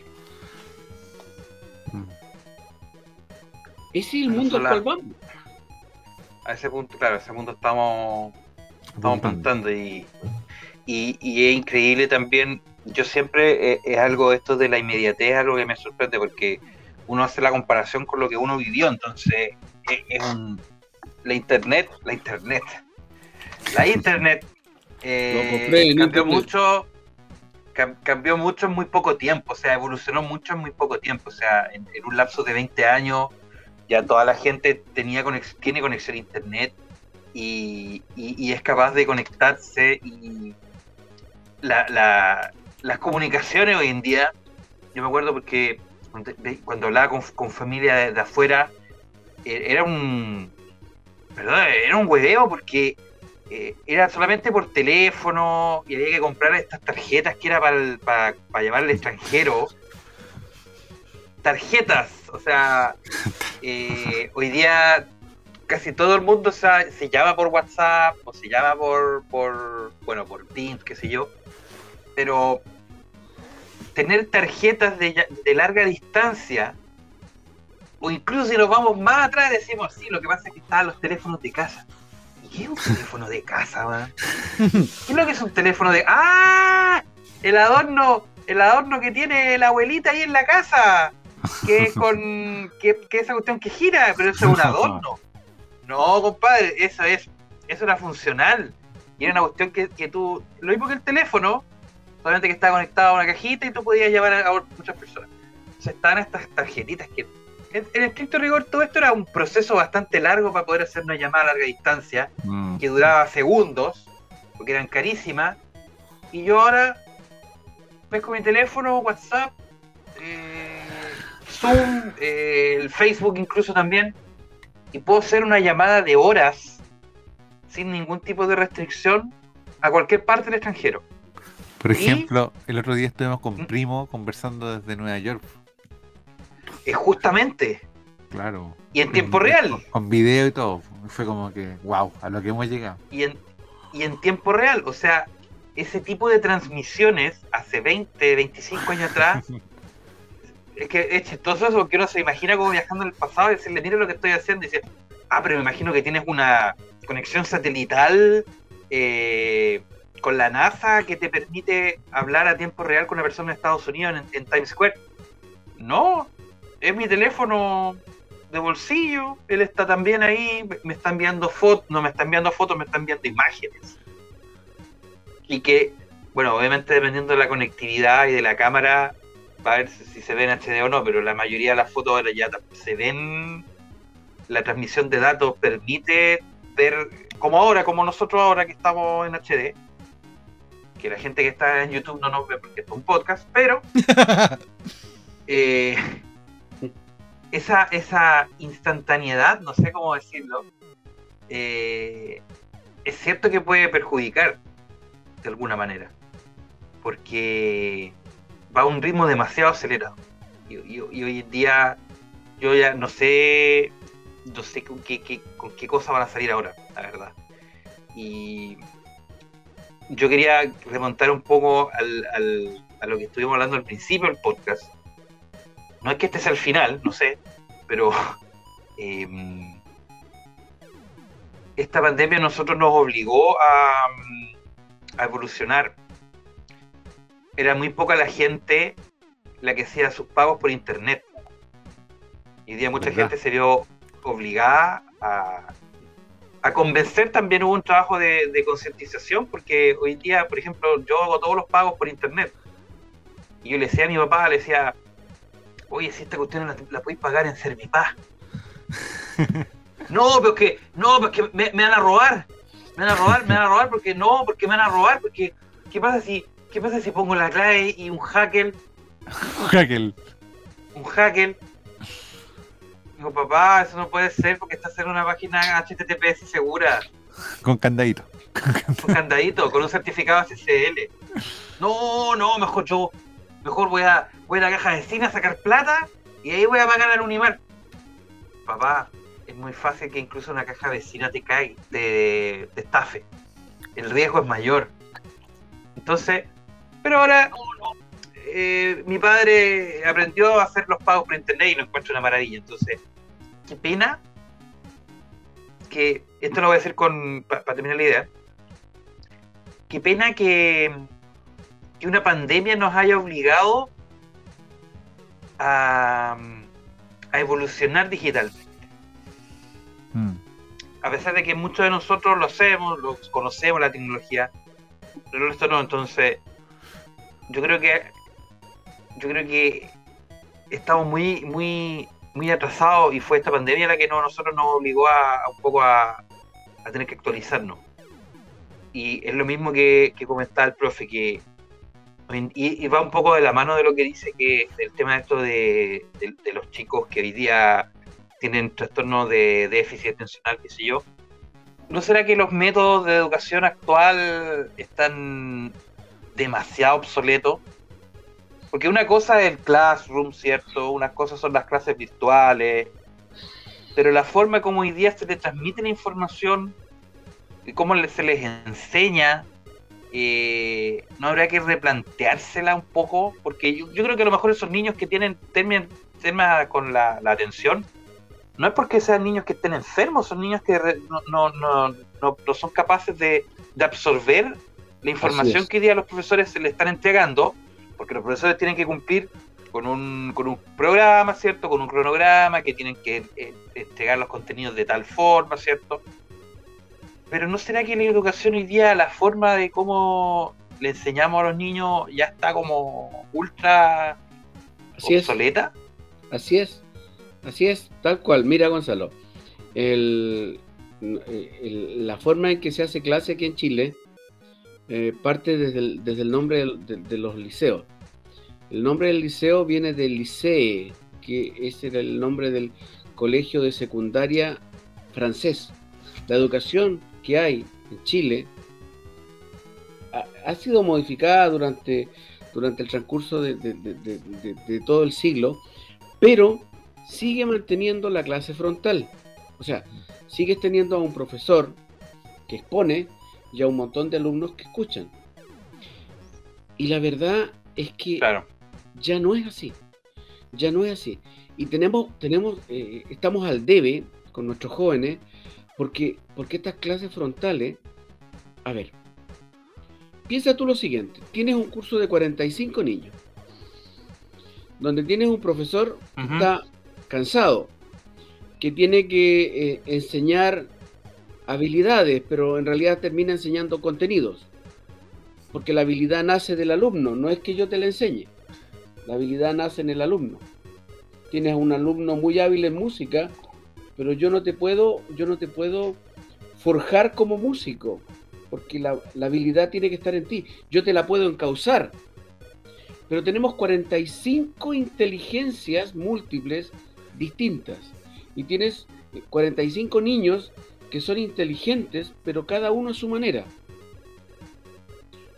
Uno puede que tenga una inteligencia emocional extraordinaria y el otro puede que tenga una inteligencia matemática y el otro puede que tenga una inteligencia eh, eh, lingüística y, te vas a topar que cada uno en, su nivel es inteligente.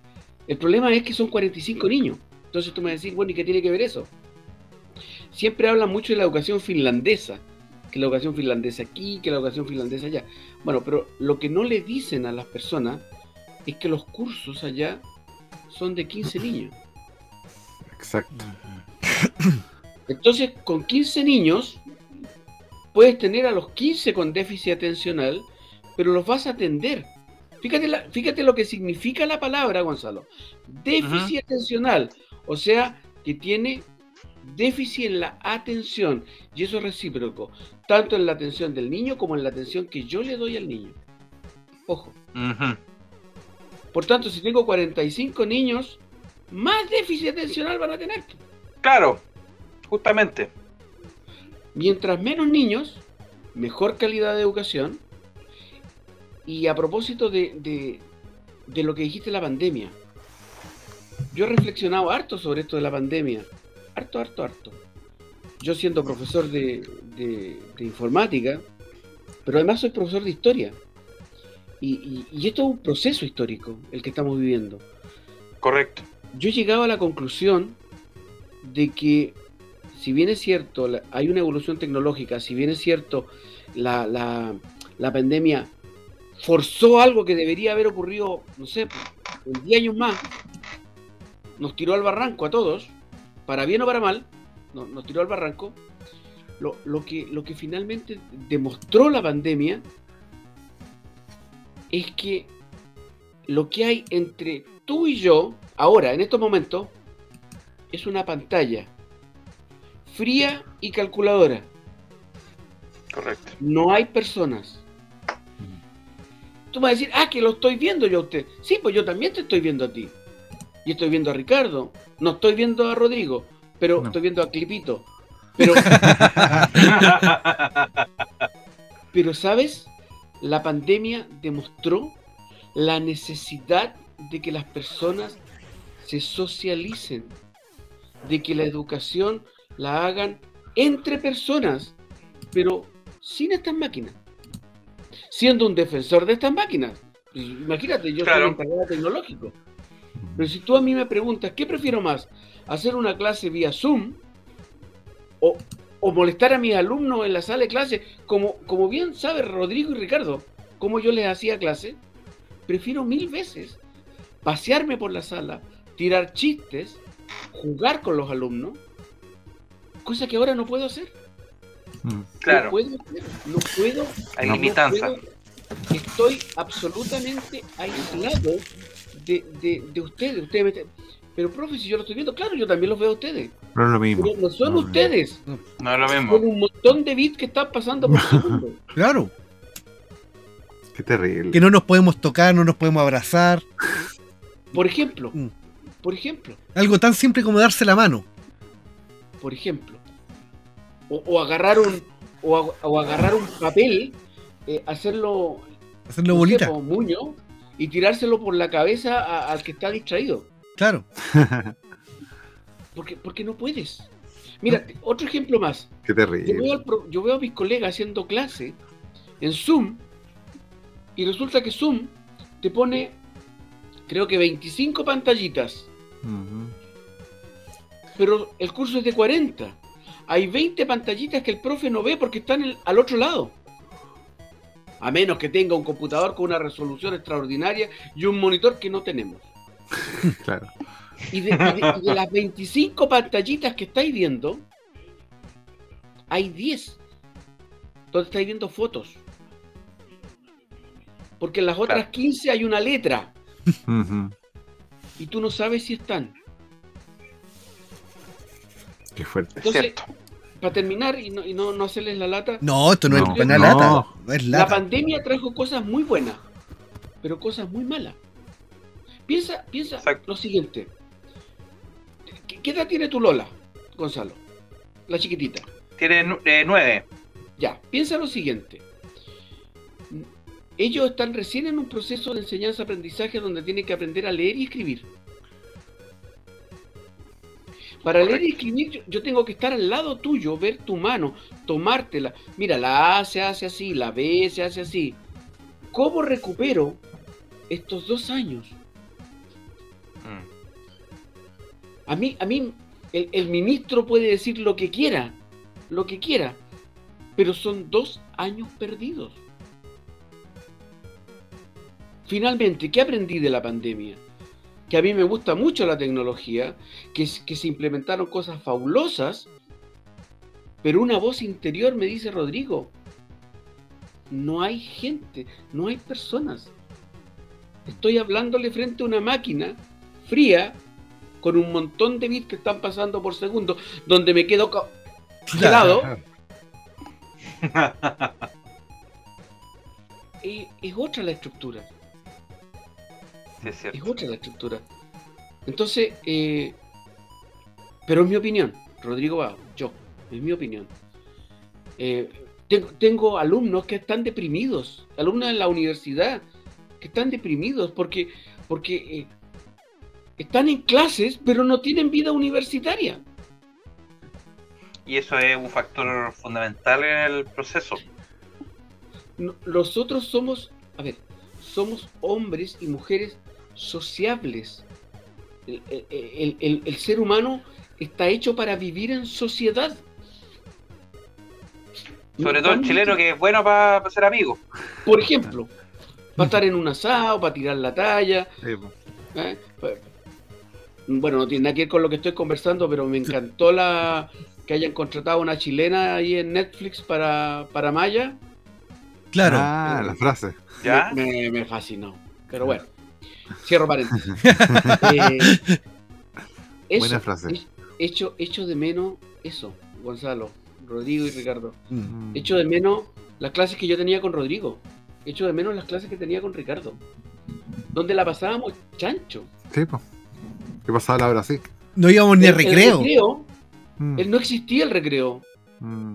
Los, los- los colegas me decían, pero profesor Bao, ¿y usted no, no, no, no viene al- al- a la reunión de profesor? No, yo me quedaba en, la- en el recreo, me quedaba en la sala. Mm. Ahora no. A- Ahora le pones pausa a la cámara o, o silencio, la pones mute eh, y se acabó la clase. He visto profesores que están haciendo la clase y hasta el día de hoy están pidiendo un trabajo, un trabajo, un PowerPoint. Y llevan dos meses pidiéndole el PowerPoint a los alumnos. Chuta. Dos meses. Claro, y tienen que cumplir con eso porque si no el profe sale mal evaluado, porque cómo evaluó al alumno que no presentó la cuestión, por qué no lo presionó, y la cargan con el profe, no con el alumno que no hizo su trabajo. Pero ¿y cómo controlas a un alumno Que no, que no hay está con la dónde. cámara apagada y está durmiendo? Claro, Sí, no es puede. imposible. Sí, la- yo, yo pienso, eh, bueno, yo- en mi caso yo practiqué teletrabajo hace como 10 años atrás. A. Rodrigo y a Gonzalo le, consta eso. Pero resulta de que, claro, pa- para muchos esto fue nuevo. Fue un tema totalmente nuevo y, y que los llevó a, a unas buenas praxis en el ámbito laboral. En el tema de que fue material de meme. La reunión que teníamos los lunes podría haber sido un mail. Y claro, pero en el área de educación, y lo que yo he visto, es que se siguen teniendo las mismas malas praxis. Por ejemplo, eh, un consejo de profes que podía haber sido un mail, sigue siendo la misma reunión que dura cinco horas. Por ejemplo. Y, y- y teniendo al alcance ciertas herramientas tecnológicas en la cual yo puedo eh, mostrarle video al alumno, le puedo mostrar material, ¿qué, ha- qué hacen los profes en un PowerPoint que es una, una fiel copia de la pizarra? Entonces, y lo mismo pasa en ámbitos laborales, me ha tocado estar en reuniones que son, un grupo estamos eh, de manera presencial, otras personas están remotas y hacen exactamente lo mismo teniendo capacidades infinitas. Entonces, claro, la pandemia nos llevó a una evolución muy acelerada de, de adoptar los pagos en línea, comprar en internet, que pucha, que, que rico esa cuestión. Llego, compro, el día siguiente recibo el producto en la puerta de mi casa. Una, una maravilla ese asunto Una maravilla. una maravilla. Eh, puedo llegar y tener videoconferencia con alguien, como lo hicimos nosotros acá en el canal, con Primo que estaba en Nueva York, en pleno centro de Nueva York, en tiempo real, pero nos lleva eso a desociabilizar como estábamos acostumbrados a hacerlo. No- nos llevó a repetir esquemas que la tecnología nos permite hacerla más fácil, a, a, a seguir complicando las cosas y principalmente que el tema que estamos abordando hoy día, el tema de la educación que se está perdiendo el lazo profesor-alumno. Entonces, Sí. claro, hay un tema de condiciones que, eh, que obviamente hay que ser conscientes de ello, que obviamente debido a la pandemia no se puede hacer. No se puede hacer, es, es muy peligroso por el tema de los contagios y cuánta cosa más. Pero son dos años perdidos, como bien dijo el profe. Dos años en los cuales la educación, Son dos años perdidos. son dos años que una educación fue totalmente deficiente. Imagínate, No sé si deficiente. Ricardo, cómo van a hacer los puentes ahora. Si, si antes el pandemia y el Caucao lo hicieron mal, imagínate ahora. Claro. Esos ingenieros que van a Va a haber salir. una generación. Va a haber una generación que se va a ver fuertemente afectada por, por los estragos eh, que produjo la pandemia en, la educación. Y eso hay que ver cómo, cómo mejorarlo. Porque se va a notar. Se va a notar, o sea, eso de los dos años, lo que dice el profe, es cierto. O sea, los niños hoy en día, yo lo veo acá, los niños ap- aprenden, aprenden menos porque no tienen a un profesor, a un guía que, lo, que los, los, los tenga ahí, digamos, ayudándolo en el día a día. Y y los papás tampoco pueden asumir el rol de profe porque obviamente es un rol que, que, que- bueno, aquí es donde uno también admira a los profes, porque ahí uno sabe lo que hacen y, y es cierto lo que es cierto lo que decía eh, en algún momento sobre el tema de las planificaciones, que yo le estaba a la talla, que sabe que está allá, que el tema de las planificaciones, porque yo lo veo, mi cuñada es profe, entonces ellos trabajan de lunes a lunes, entonces ellos están prácticamente de lunes a lunes trabajando en, en deshoras, viendo las planificaciones y todo- todas esas cosas. Y fueron cosas que vimos que, que también son, son deficiencias que hay que, hay que mejorar. Y, y la verdad es que a mí me preocupa. Me preocupa porque son dos años. O sea, cuando los niños no aprenden en dos años, eh, o tienen problemas de aprendizaje, eh, la, la repitencia, no, no, no sé, no es, que, no es que sea algo malo, sino que es un tema de que simplemente no, no se cumplieron todos los, los objetivos de, aprendizaje y al final tienen que repetirlo. Entonces, pero no, no te vayas a poner a repetir a, a cursos completos porque no, no se puede. No se puede, pero es un tema, yo encuentro que es un tema complicado. este- estos dos años que se han ido, se han visto perjudicados los, los, los jóvenes. A todo nivel, Gonzalo, a todo nivel. Desde niños Sí. pequeños a profesionales universitarios, a todo nivel. Ya veo, la, la, la, la sociabilización es necesaria. Es Sí, pero- neces- Perdón, Rick. discu- hable- hable. por ejemplo, yo ya veo hospital de Talca, profesores nuevos, o sea, profesores, doctores nuevos, médicos nuevos, hacer una cirugía. Oiga, usted, doctor, ¿dónde estudió? No, yo estudié vía telemática en la Universidad de Chile. Medicina. Y va a operar. Oh. Va a operar, va a operar y le, y, y le dicen, "Ah, recuerda lo que viste en clase, recuerda lo que viste en clase, recuerda lo que viste en clase. Ya, profe, nos vemos. Que le vaya bien, buen fin de semana. El apéndice estaba para el otro lado, tenía la pantalla al revés. Después, después, después el paciente despierta. ¿Y mi brazo? Si yo vine por un dolor de guata. Y mi brazo- Es el hospital de. No, pero es complejo. Es complejo. Oye, pero pasando a, un, a otro temita. A usted, profe, siempre le han gustado hacer como locura, experimentos, estar siempre en constante renovación. ¿Cuál ha sido como Todavía, sí. la, la, la, la locura o experimento más notable que recuerde? Churra. Hay harto. Yo recuerdo una película que hay por ahí, está en YouTube. Sí, sí. Ahí conozco a uno de los editores en jefe que está. Yo recuerdo ter, ter- Terragen. Ah, pero es que. A Terra- ver, te cuento. ¡Oh, Terragen! ¡Oh! Me siento que- viejo. que- el, el terragen, porque depende de dónde pongas el acento. Claro. Terragen o Terragen o claro. Terragen. o Terragen era eso, era un generador de terrenos y generaba modelos tridimensionales de primero virtuales, aleatorios y además de poder generar eh, ter- terrenos aleatorios con la misma calidad que tuviste en El Señor de los Anillos. Si recuerdan las imágenes del Terragen en alta renderización, se van a acordar que la imagen era con la misma definición. Nada que decir. Sí. Eh, tú podías ocupar DEM.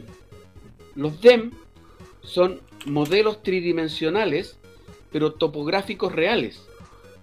Entonces tú ponías, por ejemplo, Quilpué, te acercabas a Quilpué, seleccionabas un área y generabas un DEM. Y ese DEM lo pasabas a este programa, que es el Terragen, o Terragen, depende, depende de donde quieran poner el, el acento, y generabas un modelo tridimensional de Quilpué Wow. topográfico. Y lo podías poner en invierno, al amanecer, al atardecer. Y estamos hablando, y yo sé que Ricardo se acuerda, Rodrigo también, estamos hablando que en esa época e- es la misma época de la plaza. Claro. Y nosotros estábamos haciendo proyectos de alta definición. Y, y- y- y- y finalmente, ¿qué era, qué era lo que yo quería demostrarle, Ricardo, en esa época? No era, no era que usaran el Terragen, ¿no? Que, que de por sí ya era impresionante. era demostrarles que ustedes eran capaces de hacer cosas superiores a las que existían. Y, lo, Ahora, y lo hicieron. sí. Y lo hicieron. Y, pero mira, si, no voy a dar nombre. Esto es una anécdota. No voy a dar nombre. Yo sé que el que se va a reír es el que está arriba aquí a mi, a mi, a mi izquierda, para allá, por ahí. Gonzalo Sarri. No, no, R, R, Ah, yo, yo. que no sé cómo está puesta esta cosa. eh, pues, Mira. ya, Cuesta, ya. cuesta orientarse con la cámara. Sí, eh, mira. Nosotros somos profesores. Sí, exactamente, muy bien. Nosotros somos profesores. Y como profesores, eh, obviamente somos especialistas en nuestros campos. Profesor de historia, biología, eh, informática. Y un día, en nuestro cotidiano devenir, eh, sentado a mi diestra, se encontraba alguien que ustedes estaban señalando. Y yo le digo, oye, ¿y qué pasa si tiramos un software para, para escanear puertos? No, profe, ¿para qué? Pero, juguemos, para ver qué podemos hacer. Pues. Y tiramos un software que escaneaba puertos. Se demoró harto. Eh, En esa época, en el, en el liceo, que no voy a mencionar cuál era, aparecieron, o sea, teníamos en ese entonces uno- unos 100 computadores, más o menos. 100. Pero cuando este programa de, para escanear puertos terminó, aparecían 200 computadores. Y uno de esos decía corporación. Decía finanzas decía eh, recursos humanos, decía impresora compartida del jefe de la corporación. Alcalde. Ah, Alcalde. Entonces, ¿qué hicimos nosotros? Como somos honestos, llamamos, no voy a dar nombre, al encargado de informática, le dijimos, ¿estás preparado para algo sorprendente? Nos sentamos entre eh, mi, mi amigo, yo y él en el medio, claro, el mismo que están señalando.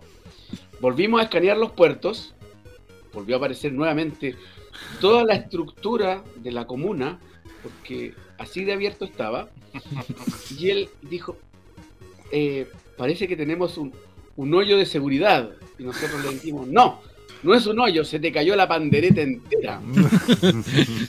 Así fue, ¿o no? oh, qué tontera más grande. Pero no se alcanza a imprimir nada. Parece Sí, que pues acuérdate sí. que yo le mandé una hoja al jefe de la corporación Sí, decirle, hola, detectamos un problema de seguridad y salió en la impresora del jefe de la corporación. Qué buena. weón. Sí, pues en esa época. En esa época no, no, no. No había ningún firewall, nada, nada, nada. No, nada. Todos los amigos nomás. Bueno, ¿por qué, por qué saco a colación esto? Porque, porque finalmente el, el programa es el, el programador es el encargado de, de programar y de hecho es, el encargado de hacer la parte más difícil, Exacto. de verdad. Pero el usuario es el que finalmente termina usando el programa del programador en cosas que ni el programador esperaba que se usaran. Pasa eso. Pasó. Y pasó. Claro. Pasó. Eh, la, la corporación, que no voy a dar nombres, No, no. tenía sus protocolos de protección, pero en, en el primer nivel. Pero no, no hacia adentro. Hacia adentro estaba todo abierto. Entonces, volvemos al punto del avance tecnológico, de que, de que genera ansiedad, Mm. porque tú te vas preparando para lo que hay ahora, pero ¿qué pasa con lo que hay mañana? ¿Qué pasa con lo que hay pasado mañana? Ese es el tema. ¿Qué Es- viene? ¿Qué viene? Es impredecible, Así es. totalmente impredecible. Sí. El tema del usuario es bastante impres- eh, impresionante porque, por ejemplo, a mí me ha tocado desarrollar algunas cuantas cosas. Y me acuerdo que una vez hice un- una aplicación allá en la empresa donde yo trabajo, eh, la cual por error yo me equivoqué y se terminó llamando Popósito. Por error. Que era una aplicación que se conecta a la base de datos y permite hacer de manera amistosa, sin tener que entrar por la interfaz del famoso Softland, lo que son los vouchers de depósito de efectivo o de cheque o de lo que uno quiera. Uno selecciona la forma, a qué cuenta de banco va, uno coloca los montos y chao. El programa fue el estaba. propósito. El popósito. Popósito llega, se lo paso a la secretaria para que pruebe. Empezó a usarlo y cracheaba. Y cracheaba. y yo, lo- yo me sentaba en el mismo computador de ella, hacía lo mismo y a mí me funcionaba bien, pero cuando lo ocupaba ella, cracheaba. ¿Qué pasaba? Uh, Uno, como, uno cuando programa, uno no piensa en otros. Uno piensa en lo que uno sabe y en cómo uno usa las cosas. Ah, claro. Entonces, ¿qué es lo que sucedía? Yo por lo general llego y me muevo entre los campos con el tab, digito números, selecciono con la flecha, aprieto enter, enter, ok, aprieto el enter de siguiente. nuevo y se imprimió. Y se guardó en la base de datos. Pero ¿qué es lo que pasaba? Esta señora llegaba y hacía clics en los campos y al terminar apretaba escape. Porque en el Softland, al apretar escape, abre el menú como, ah, como software de videoclub. Y, el- y la combinación de mouse más escape hacía que el programa crasheara Wow. directamente. Entonces, Bueno, claro, ¿qué es lo que Por pasa? eso, Softland lo hace fácil. por eso, por eso en, en un proceso de desarrollo hay un área que es súper importante que es la de aseguramiento de calidad, Exactamente. Hurra. que son los famosos QA. Claro. Hurra. Los eh, eh, URRA, los SQA, pero que se ahora se acortaron y se llaman QA. Porque es, es- uno, uno como desarrollador, yo fui desarrollador, eh, yo no lo soy porque dije que no lo voy a hacer más, Ahora es gerente. pero puedo hacerlo, pero puedo hacerlo. Pero cuando tú eres desarrollador, claro, no, yo está perfecto porque yo entiendo que esto se mueve así. Pero claro, de secretario a lo mejor tenía otra forma. Y hacía Claro. otra combinación de texto. Claro. Y, y aquí es lo que se con esto. perdió. Todo. ¿Mm? Entonces, ¿qué es lo que apunto con esto? Que es el mismo, lo mismo que sucede. En, en cierta corporación, el- la persona que estaba a cargo juraba, dije, llegó y dijo, lo hice la raja. Yo la llevo. Soy el más bacán. Me beso a mí mismo. Amigo Eriseco. Amigo eres seco, lo entendiste todo. Pero resulta que hay un grupo de, comillas, usuarios, bajo la perspectiva de él, que detecta cosas que el, el- el desarrollador o el encargado jefe de todo no lo va a ver. Y nunca lo va a ver. ¿Por qué? Porque lamentablemente en este país, ya me voy a meter en política, no, existen muchos departamentos que son de uno. Sí. Y si no son de uno, son de un grupito muy chiquitito y que para más remate todos piensan similar. Departamento de informática, pongamos, listo, pon- ponemos cinco ingenieros en informática. Es Eh, casi el Olimpo. Claro, y son el Olimpo. Hablar con ellos, muy difícil. En vez de llegar y colocar un encargado, un técnico en red, un técnico en programación o analista programador, un- un ingeniero que se encargue de liderar el asunto, un departamento de calidad y un quinto que le sirva el café. Pero los equipos acá son de uno, entonces, al final de cuentas, acá en Chile en general, todo se hace en base a la improvisación. Mm. Lo, lo que usted mismo comentaba, profe y don R, pues, eh, implementar un sistema de pruebas hace 10, 12 años atrás, cuando nadie se le estaba ocurriendo que había que hacer pruebas de manera electrónica. Claro. ¿Por qué? Porque fue lo que se le ocurrió a un departamento de dos o tres personas y llegó, démosle, hagámoslo. Porque tratan de, de hacer lo mejor posible dentro de lo que se pueda, teniendo resultados exitosos o, como en esta cierta corporación, resultados desastrosos.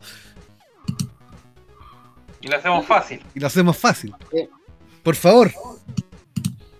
El- lo, lo bueno de, de- de esta historia es que finalmente los que encontraron ese, ese forado de seguridad eh, fuimos nosotros y dimos aviso.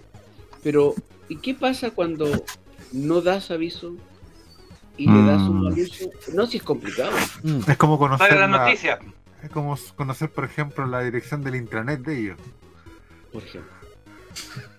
Por ejemplo. Esa es otra historia. Esa es otra Otra más. Ya, entonces, claro, menos mal que fueron ustedes y no fue un alumno que cachaba un poco más del resto de sus compañeros. Menos mal, menos mal no fue Giorgio. Giorgio. Menos mal no fui yo. Menos mal. En esa época era Estaría pillado. Sí, pues. No, todavía peligroso. ¡Ah, sí. mierda! Estamos desclasificando archivos secretos de Rick. No, no era El ni tan peligro de peligroso. internet. Era tranquilito. Me, acordé del, del school bus. Claro. Qué maldad más grande. Qué maldad más grande. Yo, yo, yo no sé si puedo mencionar de que eh, les gustaba controlar el computador de los compañeros a distancia. A eso mismo, eh, ahí estaba apuntando. Yo me acuerdo una vez Para que vean que todavía me acuerdo.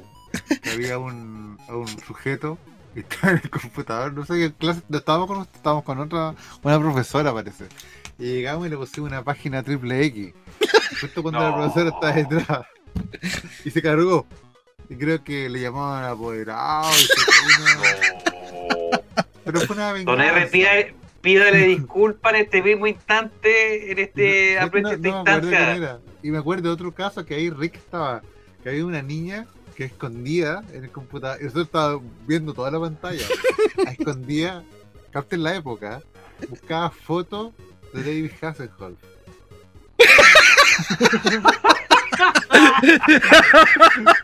Recuerda era un disquete. Con el hacha. Yo me acuerdo una vez una- que estábamos. Yo me acuerdo que en la hora de almuerzo yo podía buscar la llave de la sala de comillas enlaces y yo me quedaba a cargo y entraban algunos alumnos a hacer sus tareas. En realidad están todos jugando, esa es la verdad. Y me acuerdo que había una, una niña que, no sé, trató de, de pasar piola, pero lamentablemente yo miro muy rápido y estaba buscando directamente en el buscador de imágenes de Google penes. ¿Y yo qué hice? Ya Con este, fuimos ya. Claro, y con, con este software milagroso ya venía la hora de, de cerrar y venía entrando un curso. Yo con este software milagroso que controlaba los computadores le desconecté el acceso al teclado y el ratón. Oh, oh, oh, oh, oh, Oh, oh. Bueno, eso. Y no pudo cerrar los. No, estaba desesperada, apagó la pantalla, le puso el forrito al computador y se fue. Es puso de todos hay, colores. hay- hay datos que no se pueden desclasificar todavía. Yo creo que en unos 10 años más, Sí, más o menos. cuando ya esté, cuando ya esté jubilado. Claro. Oh, Pero, pero sabes qué, Gonzalo, bueno, Rodrigo y, y Ricardo, son, son, yo creo que que en mi, en mi trayectoria como profesor, yo creo que son los momentos que mejor disfruté eh, y disfruto todavía haciendo estas locuras, porque si tú le preguntas a, a Ricardo y a Rodrigo, eh, los otros profesores no los dejaban estar en la sala en el- durante el recreo. Es más, la sala la cerraban. Mm. Y, y el único que se quedaba ahí, porque, porque le gustaba hacer cosas, le gustaba conversar con los alumnos, eh, era yo. Y finalmente, eh, lo que dice Ricardo, ellos eran los monitores. Yo, yo creé un grupo de monitores, que eran los que se hacían cargo de la sala. Yo sabía lo que hacían, yo tenía muy claro, pero en el fondo, en el fondo, eh, gracias a eso, fíjate lo que te voy a decir, ahora están donde están y son lo que son. Mm. Yo en ese momento Wow. yo era AOC, Don R era un monitor ThinkMaster Samsung. Claro. No Un que- Trinitron. Un Trinitron. un Trinitron, claro. Acordé del, del Splinter también, tengo un recuerdo. Era otro monitor. Pero eran varios splinters. po. Sí, pues, eran varios Sí. Splinter. Eran varios. De cosas. No. Negros. Hoy me, me emocioné. Sí. Me emocioné. No, Me emo- Ah. me emociono, Oye, me emociono. yo voy a hacer el, el aguafiestas. Porque llevamos, No. dos, llevamos dos horas de programa. Es como una hora y media. Y, y por lo general dura una hora veinte, una hora y media. Mm. Así que yo creo que es hora prudente. Especialmente Sí. hoy día sábado. Sábado 6. Sábado. Ya siendo ya, ya domingo. En el momento que ustedes están escuchando esto. Así que yo creo que no queda más que despedirnos y agradecerle a- al profe por haber aceptado nuestra humilde invitación. Y bueno, el micrófono es suyo, obviamente porque usted lo compró. Y palabras de despedida. Uf. eh, a ver, primero felicitarlos por el emprendimiento que están haciendo, porque el, mundo está hecho de emprendimiento. Y, y si no hay emprendimientos, y no avanzamos.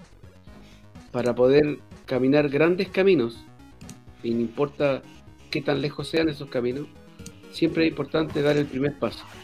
Hay gente que pasa toda su vida tratando de dar el primer paso y nunca lo da. Y cuando quiere hacerlo, mira hacia atrás y se arrepiente de, de no haber intentado hacerlo. Claro. Ustedes no solamente lo intentaron, lo hicieron. Hicieron películas, hicieron música, hicieron videos cuando nadie confiaba en YouTube. Y es porque, porque las locuras se llevan en el alma. El día que dejen de soñar, el día que yo deje de soñar, es porque voy a estar muerto. Por tanto, yo primero felicitarlos a los tres y ya no los veo como alumnos, los considero como mis amigos. Y, y queda mucho camino por recorrer, quedan muchas locuras por hacer. Hay mucha tecnología que va a llegar y que no va a manejar nadie. Y para eso se necesitan locos y locos lindos que se atrevan a hacer cosas. Estamos en un país donde son muy pocos los que se atreven a inventar. Yo me los imagino a ustedes tres, no en Chile, me los imagino en Europa, me los imagino en Estados Unidos, en un país donde, donde los recursos que uno quiere los encuentra a la vuelta de la esquina. Pero, pero no es así, estamos en Chile, donde tenemos con alfileres, alambre, piedras, tenemos que hacer lo que vemos en televisión que otros hacen yendo al supermercado y comprando las cosas. Y, y por eso, decirles que los felicito, que no cambien, que sigan igual, porque el camino es largo y se vienen cosas muy buenas. Y ustedes son las personas indicadas para continuar lo que empezaron, que es atreverse a hacer cosas. Reflexionen lo siguiente. Piensen cuando estaban sentados frente a ese computador Olimpia de color verde, con disquetera. ¿Pensaron alguna vez que íbamos a estar haciendo un streaming? Iba a ser publicado en internet, que lo iban a ver en todo el mundo. Nadie nunca lo pensó Fuerte, en ¿eh? su momento. Fuerte. Fuerte, Es fuerte. Me emocioné una fuerte reflexión. Me emociono. Chale. Bueno, y finalmente agradecerles que me hayan invitado, chiquillos. No, De verdad. nosotros somos los agradecidos de que la haya aceptado. Sí, pues. Totalmente, Eh, totalmente. no tengo nada contra la computación, los monitores, pero espero en algún momento que esto se haga en torno a un asado. Sí, corresponde. Tiene que pasar. Tiene que pasar. Tiene que pasar. Tiene que De pasar. todas maneras. Sí o sí. Y reitero las gracias por, a ustedes tres por haberme invitado. O sea, claramente es un, es un muy lindo proyecto. Y yo sé que este es uno de varios. Sí. Sí. Sí. Uno de varios. Tanta Se cosa. vienen cosas. Sí. Marca registrada. Sí, estamos honrados de la, de la presencia, como dijo Rick, de, la- de que haya aceptado nuestra invitación, así que de verdad, y de verdad que me emocioné. No, no Sí, es, no sí, es- yo también no es estoy por el micrófono, no es por el emocionado. micrófono, es verdad. Sí, yo estoy. Gonzalo no. Yo, yo reconozco para los amigos que están escuchando vía YouTube o vía Spotify que estoy en ese, en ese momento como del silencio en que uno está así como emocionado por la, por las palabras. Sí. Me, me llegaron profundamente. Así El tiempo no pasa en vano, no, para nada. Pero pasa rápido. pero pasa rápido. Mm. Y eso da miedo. Pasa rápido, sí. Y cuando chico, para uno el domingo era eterno.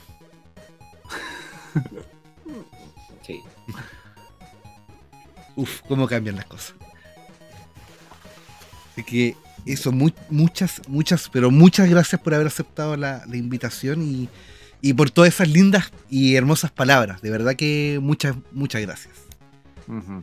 Que, eh, don Gonzo, Bueno, la verdad que después de estas palabras de, del profe yo me siento un poco, ¿cómo decirlo? Puedo- yo compartí con ustedes ya muchos años después de que o sea, Yo, yo, yo soy el último en llegar, por así decirlo.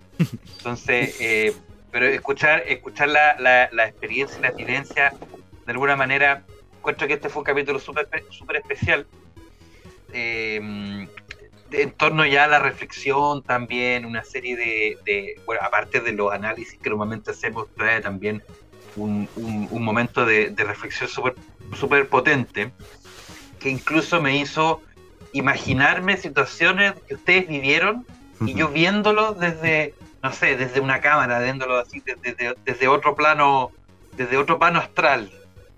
Em, entonces eh, es súper es súper fuerte en realidad. Porque ustedes cuentan su historia, ¿cierto? Ustedes cuentan lo, lo que vivieron, lo que hicieron, la locura. Y claro, yo no estuve ahí, pero sin duda me lo puedo imaginar. Entonces, eh, insisto, este es un capítulo súper... eh, es raro, es raro, pero no en el más sentido de la palabra, sino que es como... Normalmente los, los, los capítulos anteriores que hemos tenido ya vamos en el capítulo 12, creo. no, Rick. va- vamos en el capítulo, en ese mismo, po.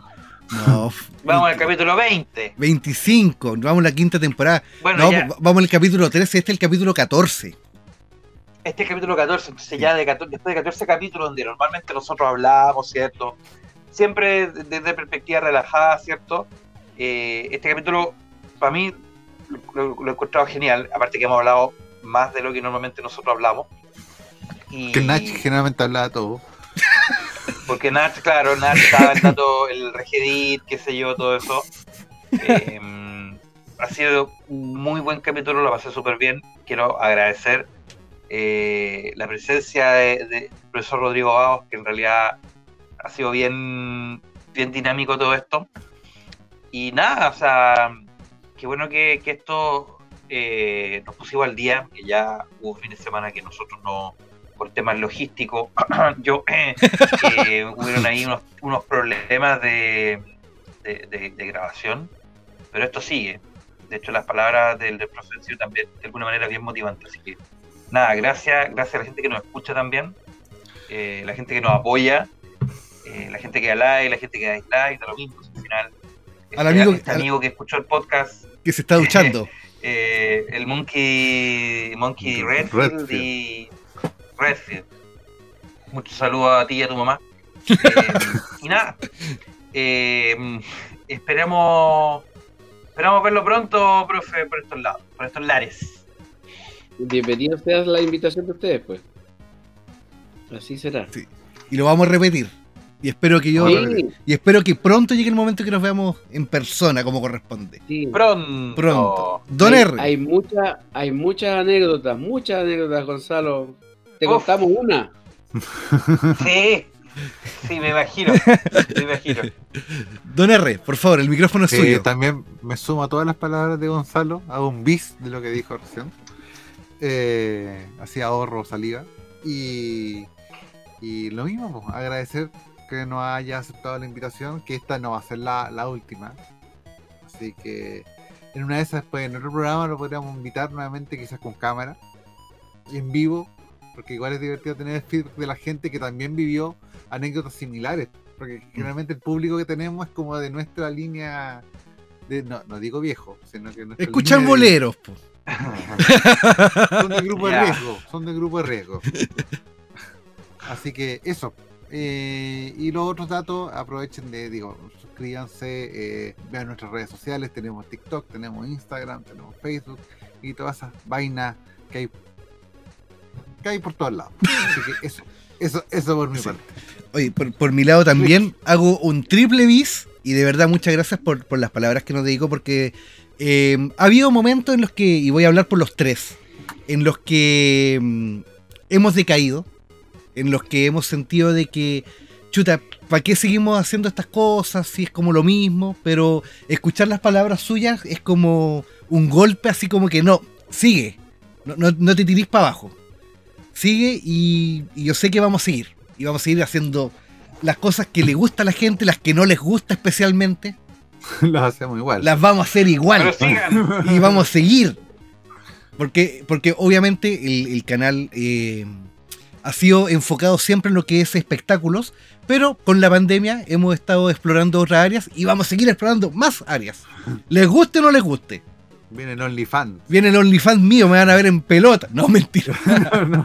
Así que de Oiga, verdad, de verdad, muchas gracias por, por sus palabras. Y también agradecer a toda la gente que nos escucha. No, no vamos a tirar la estadística completa como lo hacemos siempre, pero sí a ese 77% que nos escucha a través de Chile, ese 16% que nos escucha a través de Estados Unidos, ese 6% que nos está escuchando desde Alemania y ese 1% que nos está escuchando desde Venezuela a través de Spotify, navegador web, Apple. Podcast, Google Podcast y otras plataformas más de podcast. En especial a esa gente que nos escucha a través de Android, de iPhone, de Windows, de Mac y de Linux.